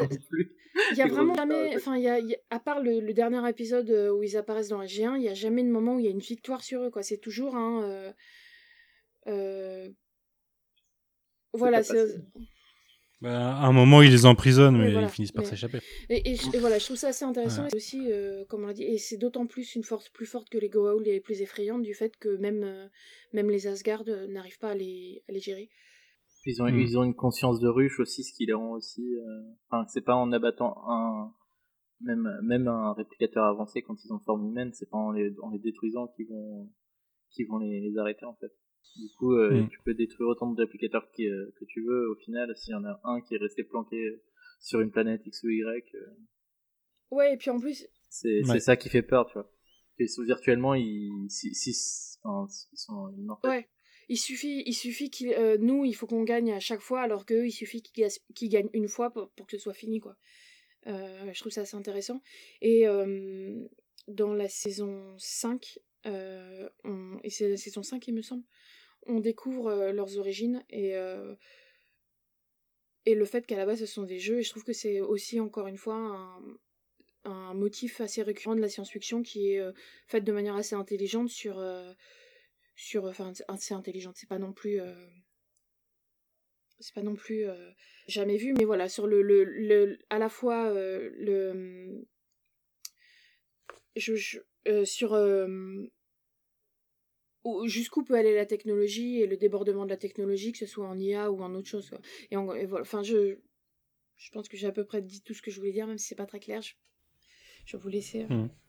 Moi, je, par rapport à ce que tu disais sur l'épisode euh, où on introduit un passé du des réplicateurs, j'ai toujours trouvé ça très étrange qu'ils apparaissent dans notre galaxie et que ils, finalement ils viennent des, enfin qu'ils se soient pas aussi, enfin développés en priorité dans notre galaxie, alors que ils ont attaqué les les, les euh, bien avant de nous attaquer nous, alors que moi ils sont ils ont été créés dans notre galaxie, c'est très étrange. Oui, et puis en plus dans Pegasus, euh, on, on en verra une autre forme euh, qui a eu la même évolution. Les, les origines et la façon dont ils sont répandus, c'est un peu abscon, mais, euh, Ouais, je suis d'accord avec toi. Mais c'était cool. euh, Enfin, j'ai trouvé ça cool quand même l'origine des réplicateurs. Oui, oui, moi je trouve que c'est un bon épisode, mais qui, qui je trouve fait pas énormément sens euh, dans l'univers étendu. Après, c'est pareil Ouais, dans c'est vrai. la fin de la saison 4. euh, non, euh, pardon, le début de la saison 5. Il y a des réplicateurs et ils sont dans une galaxie perdue, ils savent pas où ils sont. Et ça fait aussi pas grand sens, à moins que par hasard ils se soient retrouvés dans la dans la galaxie des Asgard. Après, tu disais, euh, je, tu, disais tu, tu disais que ça te faisait penser au Cylon, mais en fait, euh, ça fait clairement aussi penser au, au Borg euh, dans, dans Star Trek. Hein, Ah, c'est une conscience de ruche et qui, Ouais, euh, qui ah. assimile. Ouais, pas... Après, il n'y a pas tellement le côté assimilation, vous devez. Enfin, il y a- c'est plus un côté destruction qu'assimilation. qu'assi- bah, ils assimilent pas les humains, mais ils assimilent les mondes en soi, du coup. Ouais, c'est... Hmm. Ouais, c'est ça. Et puis il y a le, le- la même idée que les Borg, euh, ils sont pas, ils sont pas forcément méchants de base. Ils cherchent juste à se développer, et à assimiler toujours plus, quoi. C'est un peu, euh, c'est des ennemis par défaut parce que il y a des espèces qui veulent pas se faire détruire. Moi, c'est vraiment une espèce. euh, je disais que c'était la meilleure espèce de Stargate. C'est, euh, c'est vraiment un, un des ennemis que j'aime bien. C'est un- déjà, c'est un ennemi récurrent à travers les, euh, j'ai envie de dire deux, mais peut-être trois séries. Je- il me semble qu'il y a des D'ailleurs, une, un- une intrigue réplicateur dans Universe euh, de mémoire. Mais peut-être que je confonds avec une intrigue d'Atlantis que je place mal. Euh, comme tu le disais, Clara, ils permettent de développer beaucoup de choses, en fait, beaucoup de thématiques parce que euh, ils ont beaucoup de formes différentes, ils ont une évolution. Euh, ça va de ça va de l'araignée mécanique qui vient en masse au début jusqu'à des individus en fait sur la fin qui développent une personnalité, une conscience, qui se posent la question de de, enfin, qui amène la question de qu'est-ce qui fait un, humain d'une machine, question assez classique de l'ASF et qui va pas mal se rapporter à Battlestar du coup dans ce cas-là. Euh, Il y a aussi un côté jouissif dans le dans le fait que c'est un ennemi que euh, que les équipes peuvent, enfin que les les, héros peuvent défoncer quoi. Et défoncer de façon visuelle. Là où bah euh, vous le savez vous-même quand euh, quand tu tires sur des Jaffa il y a jamais une goutte de sang. Ça ça ça tape l'armure qui est même pas transpercée et puis il tombe à terre il y a jamais rien d'impressionnant là où les réplicateurs ils peuvent se faire plaisir euh, visuellement ça donne des vrais trucs des vraies scènes un peu intenses où euh, où faut repousser des armées euh, c'est quelque chose que je trouve assez cool euh, ouais, c'est vraiment, c'est vraiment un ennemi que j'aime bien. Et puis, euh, même si euh, t'as l'impression que leur euh, origine ou euh, leur façon d'être est redcon tous les deux ans, euh, bah, c'est, pourquoi pas, ça marche. C'est un ennemi implacable et, euh, et je le trouvais, je trouvais presque que leur fin était un peu précipitée en fait dans la saison 8 par rapport à ce que ce que l'arc de la saison 8 des réplicateurs pouvait amener. Je trouvais que ça, ça se concluait un petit peu trop tôt. Mais en même temps, est-ce qu'ils étaient pas un peu arrivés au bout du concept aussi? Parce que euh, en termes de puissance, là, au niveau de la saison 8, euh, on arrive quand même à une sorte de, de pinacle, quoi. Bah, je suis pas totalement d'accord. Pour moi, il y aurait pu y avoir justement une, une trajectoire à la Battlestar où, à un moment, euh, à, à avoir développé une conscience plus humaine, les réplicateurs auraient pu euh, donner une civilisation qui, qui, qui, qui s'assimile aux humains et qui pourrait être un allié. euh, tu vois, ça aurait pu être un, un ennemi qui devient un allié par la force de l'évolution. Et du coup, c'est juste devenu un super ennemi qu'il faut détruire à la fin. Je, trouve, je trouvais ça un peu dommage. Après, je pense que la saison 8, quand ils l'ont faite, ils étaient pas sûrs d'avoir une saison 9. Il me Aussi. qu'ils ont appris qu'ils avaient une saison 9 Mhm. que entre, entre les deux saisons. Et Bah, ça se voit avec le final de la 8, de toute façon. Ouais, et du C'est pour ça, à mon avis, qu'il y a euh, deux gros finales. quoi. C'est que ils Trois, il y a de trois. ouais, ouais. Et, et du coup, ils, ils ont, ils, ont fermé, euh, ils ont fermé ça parce qu'ils savaient pas si. Enfin, parce que ça faisait un- quand même un, une fin un peu euh, abrupte si, si tu fermais pas ce, ce fil, quoi. Ouais. Bah, c'est- Euh. c'est c'est clair que, que moi, enfin, moi, je suis d'accord avec toi, Manu. Je trouve que c'est des, des, des, des, des ennemis qui sont vraiment super, super impressionnants. En fait, T'as- on, on a peur d'eux euh, plus que plus que des Goa'uld, j'ai l'impression. Ouais. Parce que justement, on sait que on les reverra plus tard. Que c'est pas parce qu'ils vont ils vont en tuer un euh, que que qu'ils vont pas revenir que euh, qu'en plus ils sont enfin, comme je disais tout à l'heure ils sont ils sont quasiment intuables en, dans l'univers et, et effectivement on aurait pu avoir une saison qui était en train qui aurait qui aurait pu être entièrement euh, euh, dédiée à, à leur fin ce qu'on n'a pas eu du coup on a eu une saison qui était entièrement dédiée à la fin de de Apophis, Baal et et, et, les réplicateurs. Du coup, c'est un peu c'est très expéditif au final, même si ça, ça, le fait bien parce que du coup ça, ça nous donne un final où on sait pas le, enfin, où il y a un équilibre d'effort, ce qui est assez euh, précaire et du coup qui, euh, fait aussi monter la tension. Mais, euh, mais effectivement, moi j'aurais, j'aurais bien aimé les voir encore un peu plus longtemps. Hmm. Queen, quelque chose à rajouter? Bah en fait là maintenant que j'ai revu pour la troisième fois la série, je sais ce que j'aime chez les réplicateurs, je sais ce que j'aime moins chez les réplicateurs, et au final leur trajectoire euh, je pense que leur trajectoire est allée beaucoup trop vite, quelque part. Parce que euh, les formes humaines sont arrivées très tôt. Et à partir du moment où on a les formes humaines et, euh, la, puissance qu'ils peuvent avoir, hein, avec l'esprit de ruche ultra connecté à travers, à travers un peu tout, tout, le, tout le reste. voilà, Replicarter qui a une puissance absolument phénoménale et en plus un intellect euh, absolument euh, prodigieux. Euh, c'est pour ça que moi je ne suis pas frustré particulièrement de leur fin. au contraire, moi j'aurais eu très peur de, ce que ça aurait pu donner autrement pour moi, il n'y avait pas vraiment d'issue possible. L'ennemi devenait beaucoup trop puissant. je trouve même d'ailleurs que sur la saison 8, les deux apparitions des, réplicateurs, c'est vraiment euh, jusqu'où on peut aller dans le concept pour euh, continuer de rendre cette menace euh, impressionnante et ça allait un peu loin quoi. Est-ce que vous mmh. croyez que les... Mais par contre, c'est vrai que j'étais très, j'étais très surprise en bien quand ils sont, quand ils réapparaissent entre guillemets sous une forme particulière dans dans Atlantis. Mais là, mmh. c'est pareil dans Atlantis. À un moment, la puissance devient trop. Est-ce que c'est pas le problème de Stargate de manière générale? Ah bah, Ils font des trucs de ouf dans Atlantis. Oui, peut-être. Bah, je sais pas, je trouve qu'ils arrivent à être mesurés sur les Goa'uld. Même s'ils ont des Goa'uld très puissants, je trouve qu'ils arrivent quand même à leur tenir tête.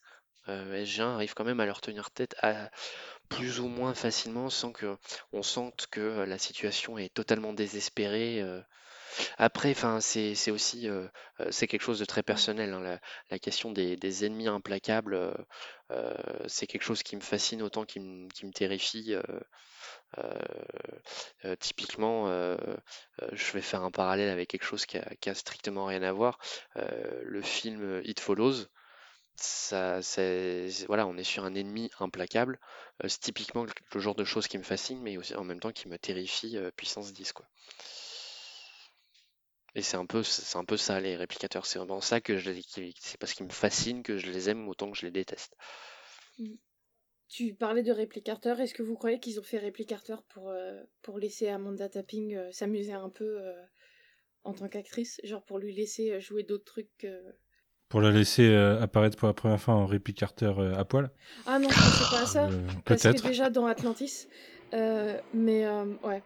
Non, sinon il y a un truc Enfin, je trouve qu'au niveau du design de, des réplicateurs, c'est peut-être euh, le design de Stargate qui est le plus original, euh, mais surtout au niveau du son, le, le, je sais pas qui est le, l'ingénieur son qui a créé le son des réplicateurs, mais je trouve que il s'est, il a super bien réussi à, trouver le son des, des, réplicateurs. Quoi. Il y a un truc. bah, il a créé un son qui est absolument emblématique. Quoi. Ouais, voilà, il suffit de l'entendre, même très faiblement, dans, dans un épisode pour, euh, pour te dire, et eh merde, quoi. bah voilà, le premier épisode de la saison 5, c'est ça, à un moment tu l'entends et, tu sais tout de suite ce qui se passe, quoi. Euh, donc ouais, ouais, non, en plus, je trouve que ça va très bien avec le design euh, du truc et tout, donc euh, je trouve que, enfin voilà, le son, ne serait-ce que le son de, des réplicateurs donne quelque chose de, enfin, est incroyablement bien trouvé, quoi.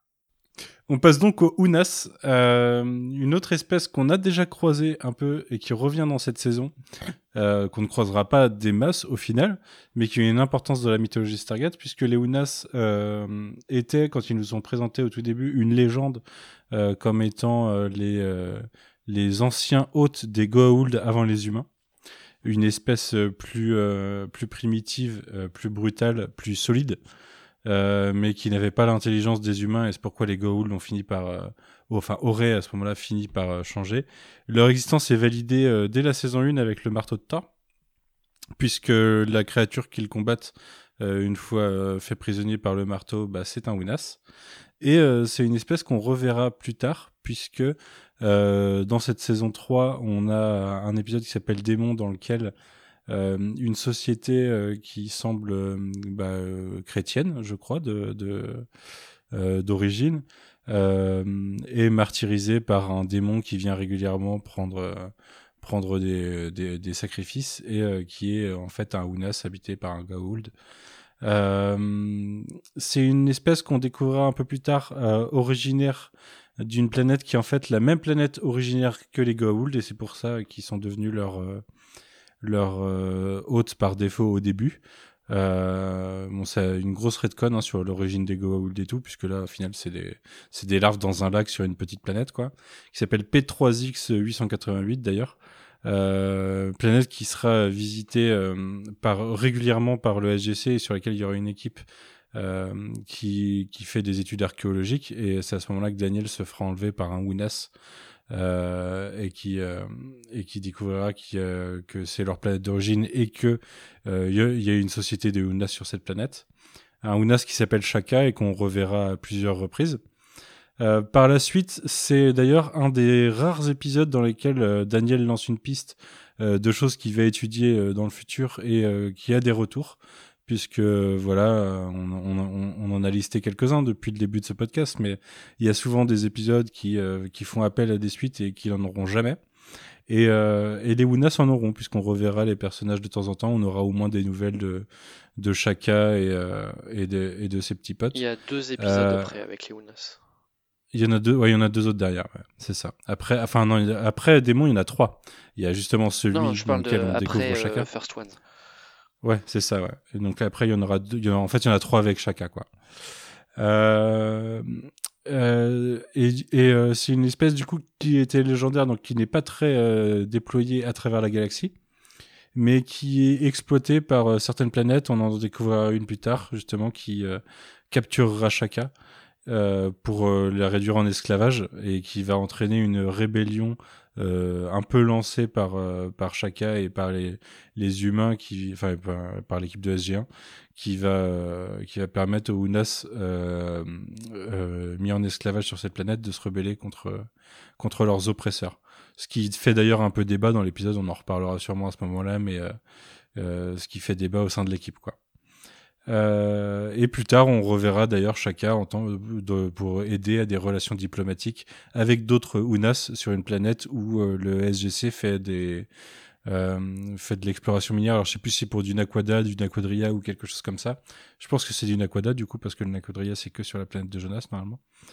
Et donc voilà, c'est pas c'est pas une espèce qu'on reverra beaucoup. C'est une espèce qui a son importance dans le lore. Euh, et surtout qui permet, euh, qui permet euh, de découvrir une, une, espèce primitive qui a pas beaucoup évolué et qui va apprendre des choses à, Daniel avec le temps. Voilà, moi c'est, Chaka c'est un personnage que j'aime beaucoup. J'aime, on, on, le voit que trois fois, mais j'aime beaucoup sa relation avec Daniel et le côté, bah, justement, euh, découverte de mutuelle de deux civilisations que je trouve intéressant. Puis c'est un, c'est un personnage secondaire qui a une évolution, euh, y compris euh, physique, j'entends. C'est-à-dire que. oui, dans sa, dans sa façon de se tenir ou de se ça, comporter. C'est, c'est assez.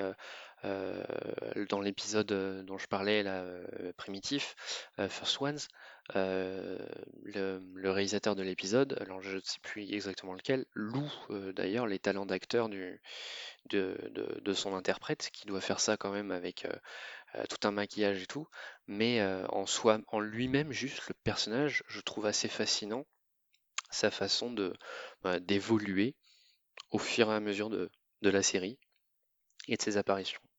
Ouais, je suis d'accord. Parce que le dernier épisode où on le voit justement, où il joue les émissaires, euh, euh, il, a hum, des habits qui sont toujours des habits de de de mais la manière mais qui sont mais qui sont légèrement. Il a la enfin, classe. je veux dire, qui sont toujours des habits de Ounas dans le sens où c'est toujours les mêmes matières, mais euh, qui sont taillés et faits d'une manière où tu tu vois vraiment que c'est un émissaire. La manière dont il se tient est complètement différente. Il y a vraiment.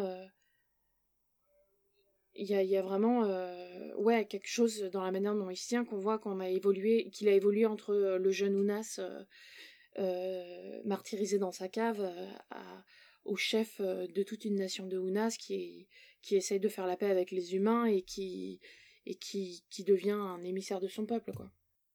Ouais, il, a une évolution très rapide d'ailleurs, parce qu'en trois épisodes, du coup, c'est découverte de la civilisation, euh, euh, mener une rébellion et ensuite euh, diplomate.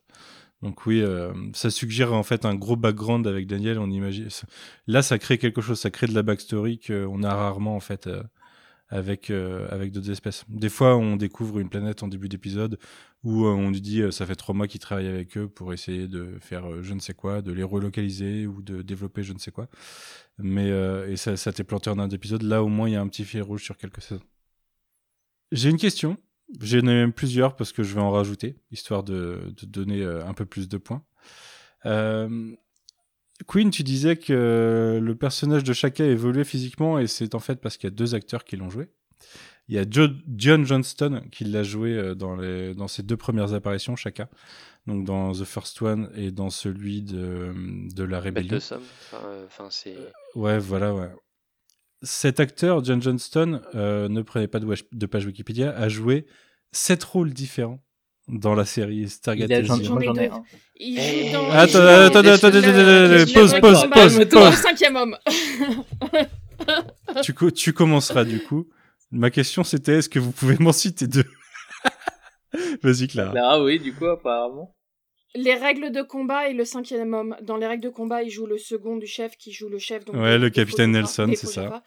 Et dans le cinquième homme, il joue donc euh, le cinquième homme. Et je trouve qu'il ressemble vachement à. Le lieutenant Tyler, ouais, le cinquième homme. Eh ben écoute, Ouais.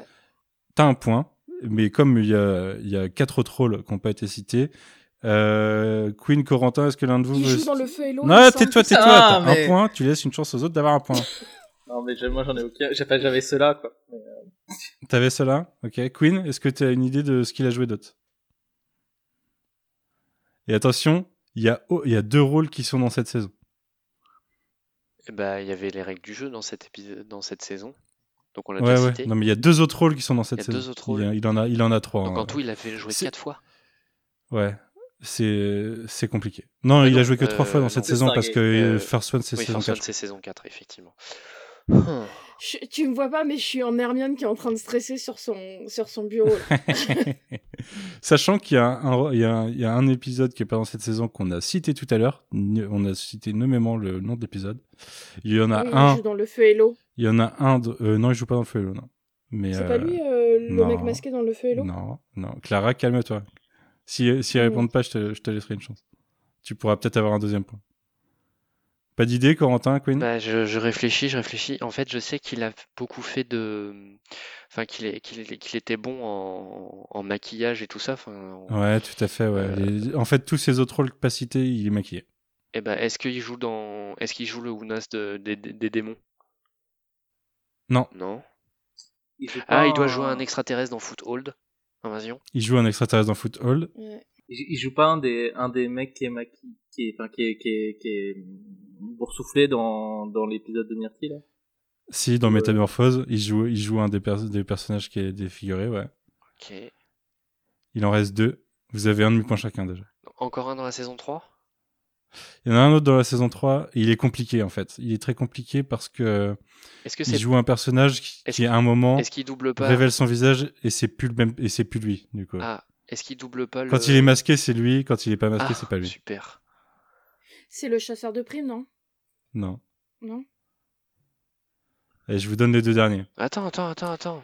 Non? Ah, si. euh, il joue, euh, il joue Sokar dans l'épisode de Joiner's Memories. Non, Non? non, non, non. Sokar, c'est euh, c'est lui qui rejouera. euh, mince, euh, qui jouera. Ah, je vous l'ai dit la dernière fois, Anubis Euh, plus tard. Anubis.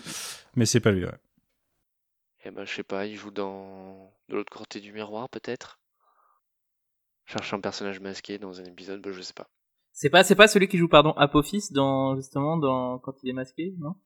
C'est Naonak, ouais. C'est le rôle qui Ah, est. Apophis, en fait. Quand il est masqué, c'est c'est lui. C'est Naonak.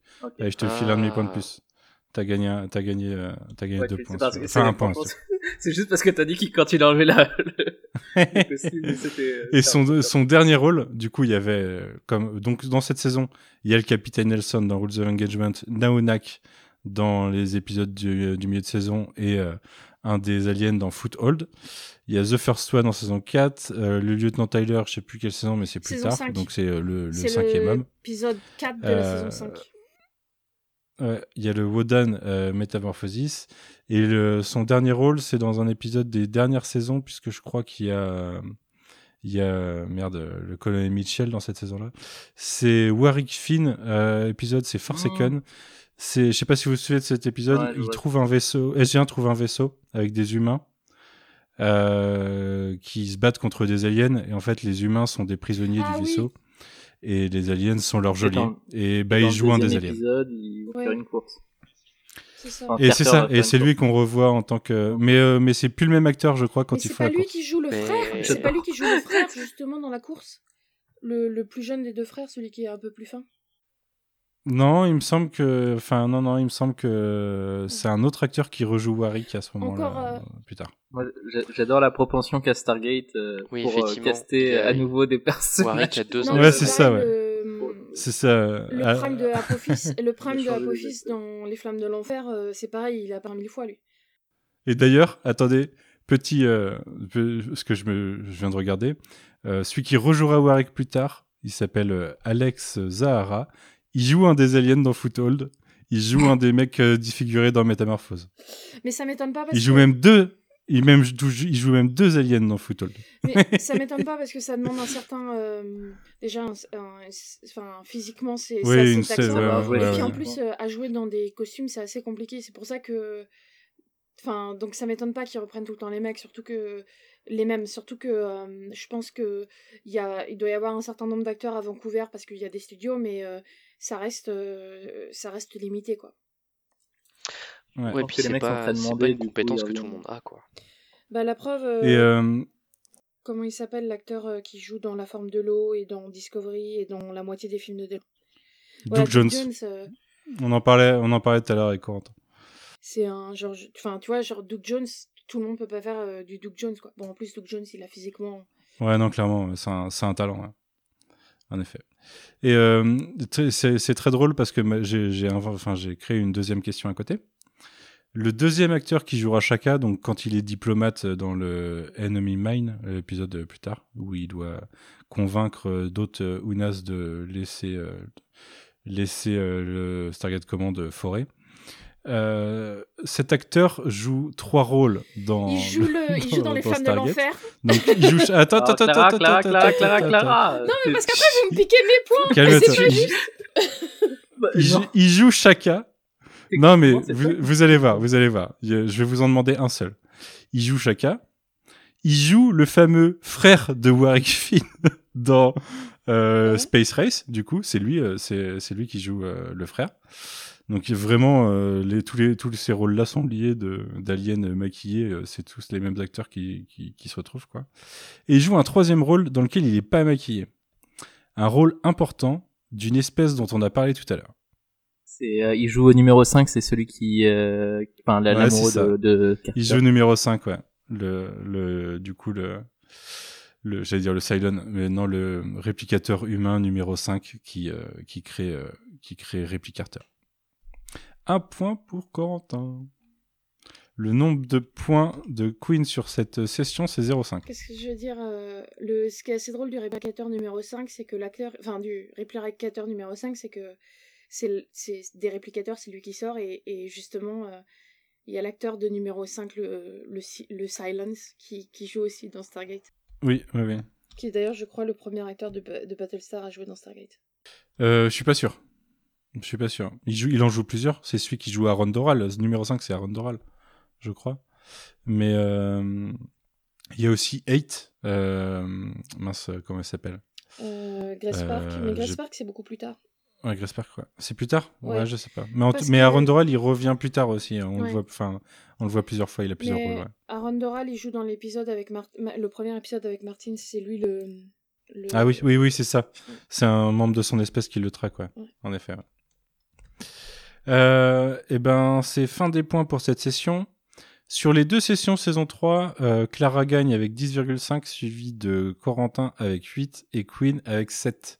Sachant que le classement du dernier épisode, c'était 7,5 Clara, 6,5 Queen, 5 Corentin. Queen, tu t'es un peu fait remonter. On va essayer de faire euh, un, un quiz euh, peut-être plus Queen friendly la, la prochaine fois. Peut-être. En même temps, Bah, de toute façon, c'est. Je, je sais pas si. euh, je sais pas, Corentin, si tu fais un, si tu fais un quiz, parce que c'est toi qui Ouais, t'occuperas de la saison donne 4. envie. Mais du coup, il faut remettre les à zéro parce que moi je pourrais pas jouer. Et du coup, ça Bien sera- sûr, ça sera indépendant. Là, 4. c'est, là, c'est clairement, enfin, c'est une session saison 3. euh, si j'en refais un plus tard, ça sera, ça sera une autre session. En plus, euh, pour la saison 4, normalement, on aura peut-être deux invités. Il y a Loïc, euh, bah, Queen, je sais plus si t'étais là quand euh, on a fait un épisode avec lui sur euh, YMCU. On en a fait deux avec Loïc. Et il y a Sylvain aussi, euh, qui a aussi fait un YMCU avec nous, qui, qui était intéressé pour parler de la saison 4. Donc on sera peut-être, euh, on sera peut-être 6 pour parler de la saison 4. Euh, faudra qu'on, faudra qu'on en Ouais, j'ai d'ailleurs appris ça en, écoutant l'épisode sur Camelot aujourd'hui. Parce qu'à la fin, Loïc. Ah bah oui, il y a Loïc dans l'épisode sur, fin, sur Camelot, ouais. m'entendre dans l'épisode du site Alpha. Ouais, ouais, ouais, parce que je l'ai dit qu'on devrait tourner saison 4 bientôt. Euh, voilà, il nous reste un sujet pour cette saison, mais euh, j'ai pas préparé de questions dessus. Et c'est toi, Corentin, qui va t'en charger. Est-ce que tu peux nous parler de l'ascension? Euh, du coup, l'ascension, qu'est-ce que c'est? L'ascension, c'est un, c'est une évolution qui peut se faire de manière spirituelle ou de manière génétique. Euh, en gros, à part,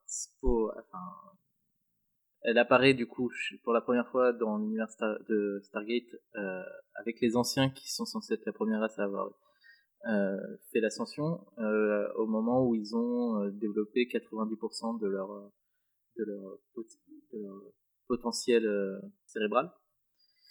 Et euh, on nous explique au fur et à enfin, au, tout début de, de la série, enfin du coup dans la saison 3, que euh, les, les humains peuvent également passer l'ascension. Euh, eux via euh, via la, un questionnement spirituel et à une, euh, un, un processus de, de, de, de réflexion personnelle et euh, sur le sur l'univers et euh, assisté du coup par un ancien.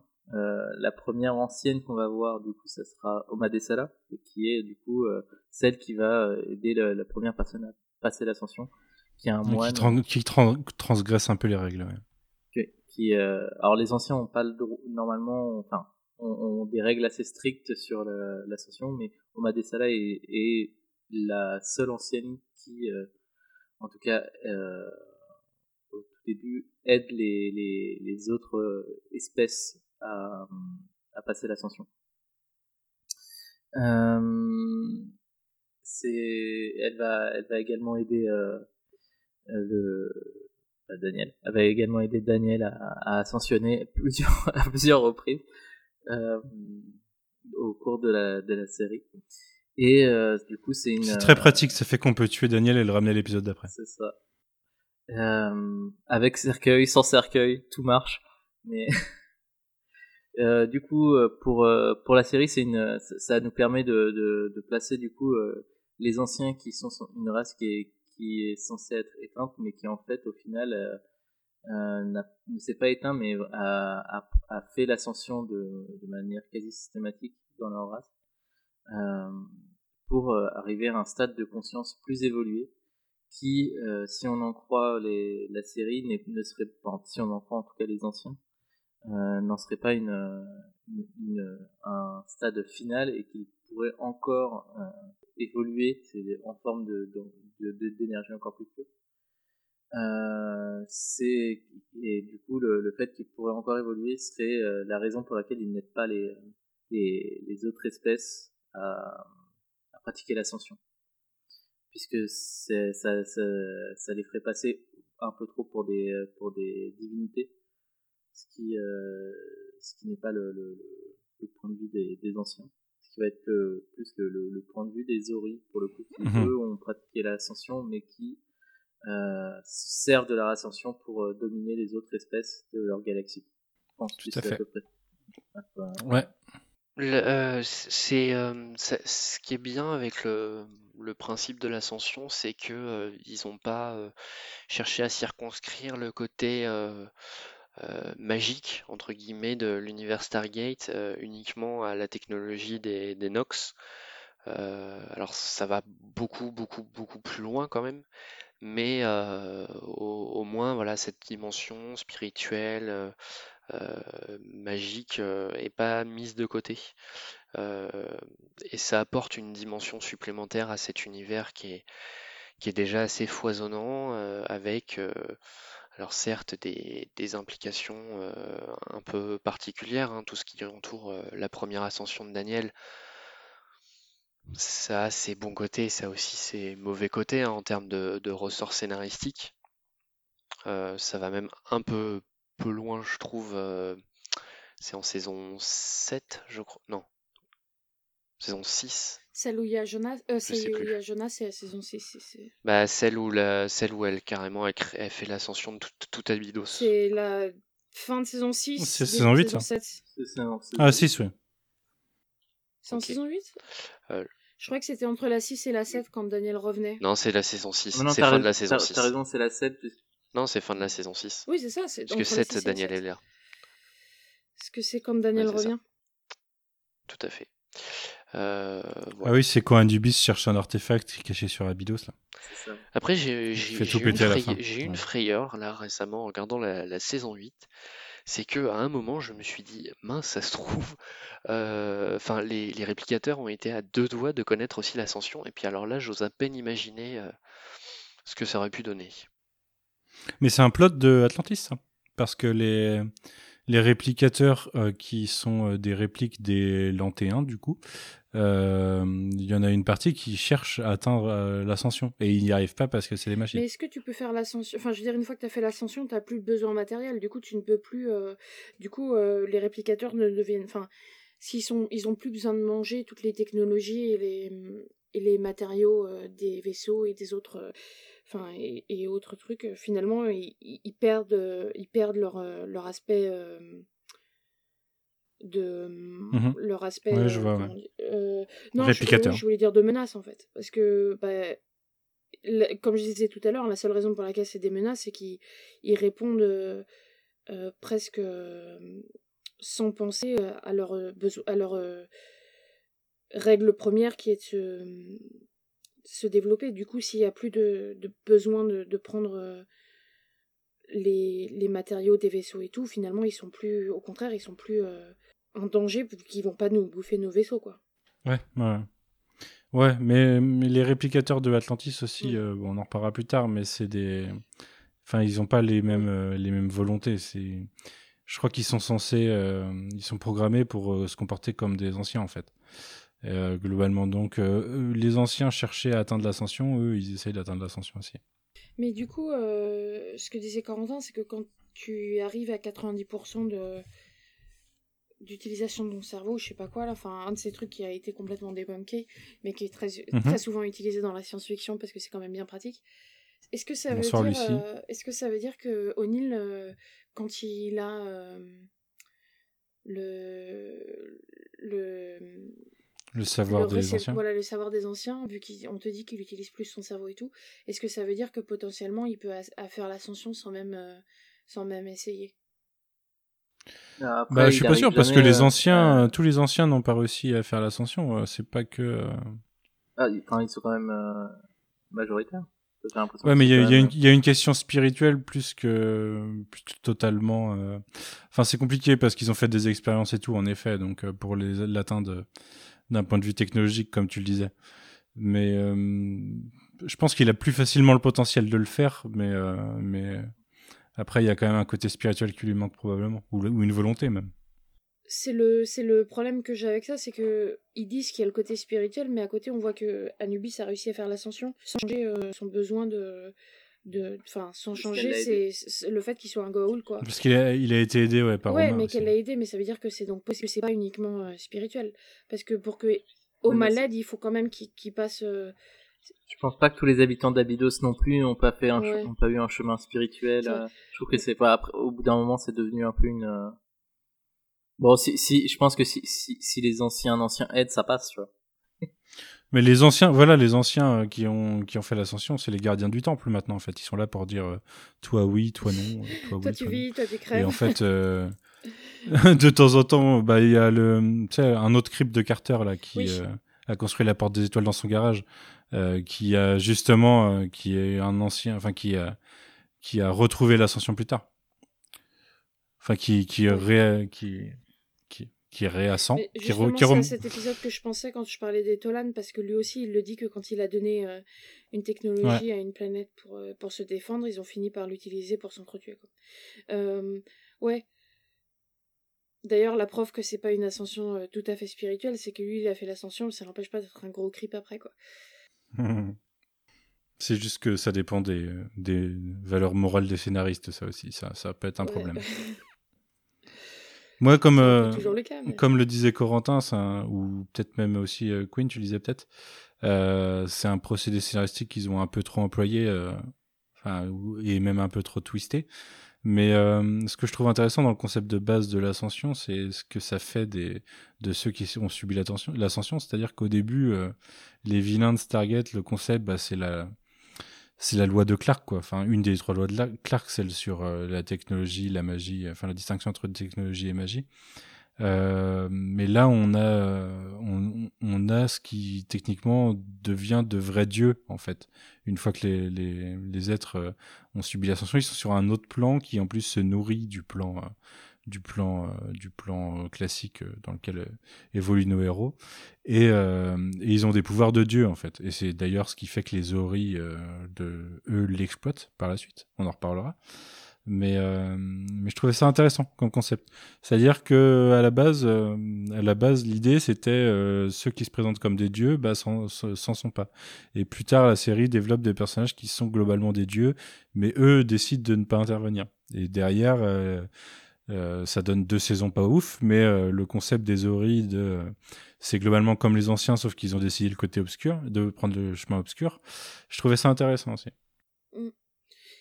Euh, après, euh, ça dépend ce qu'on, ce qu'on Enfin, je trouve ça intéressant parce que ça pose la question de qu'est-ce qu'un dieu. Parce que si tu regardes euh, des croyances comme les croyances grecques, finalement, tu peux très bien considérer que les les anciens sont des dieux à ce point de vue-là. Si tu prends des croyances comme les croyances de des, des, religions de la Bible, ce ne, sont pas des dieux parce qu'il y a quelque chose de, de plus à Dieu, quoi. Et je trouve que oui, c'est intéressant de poser cette question.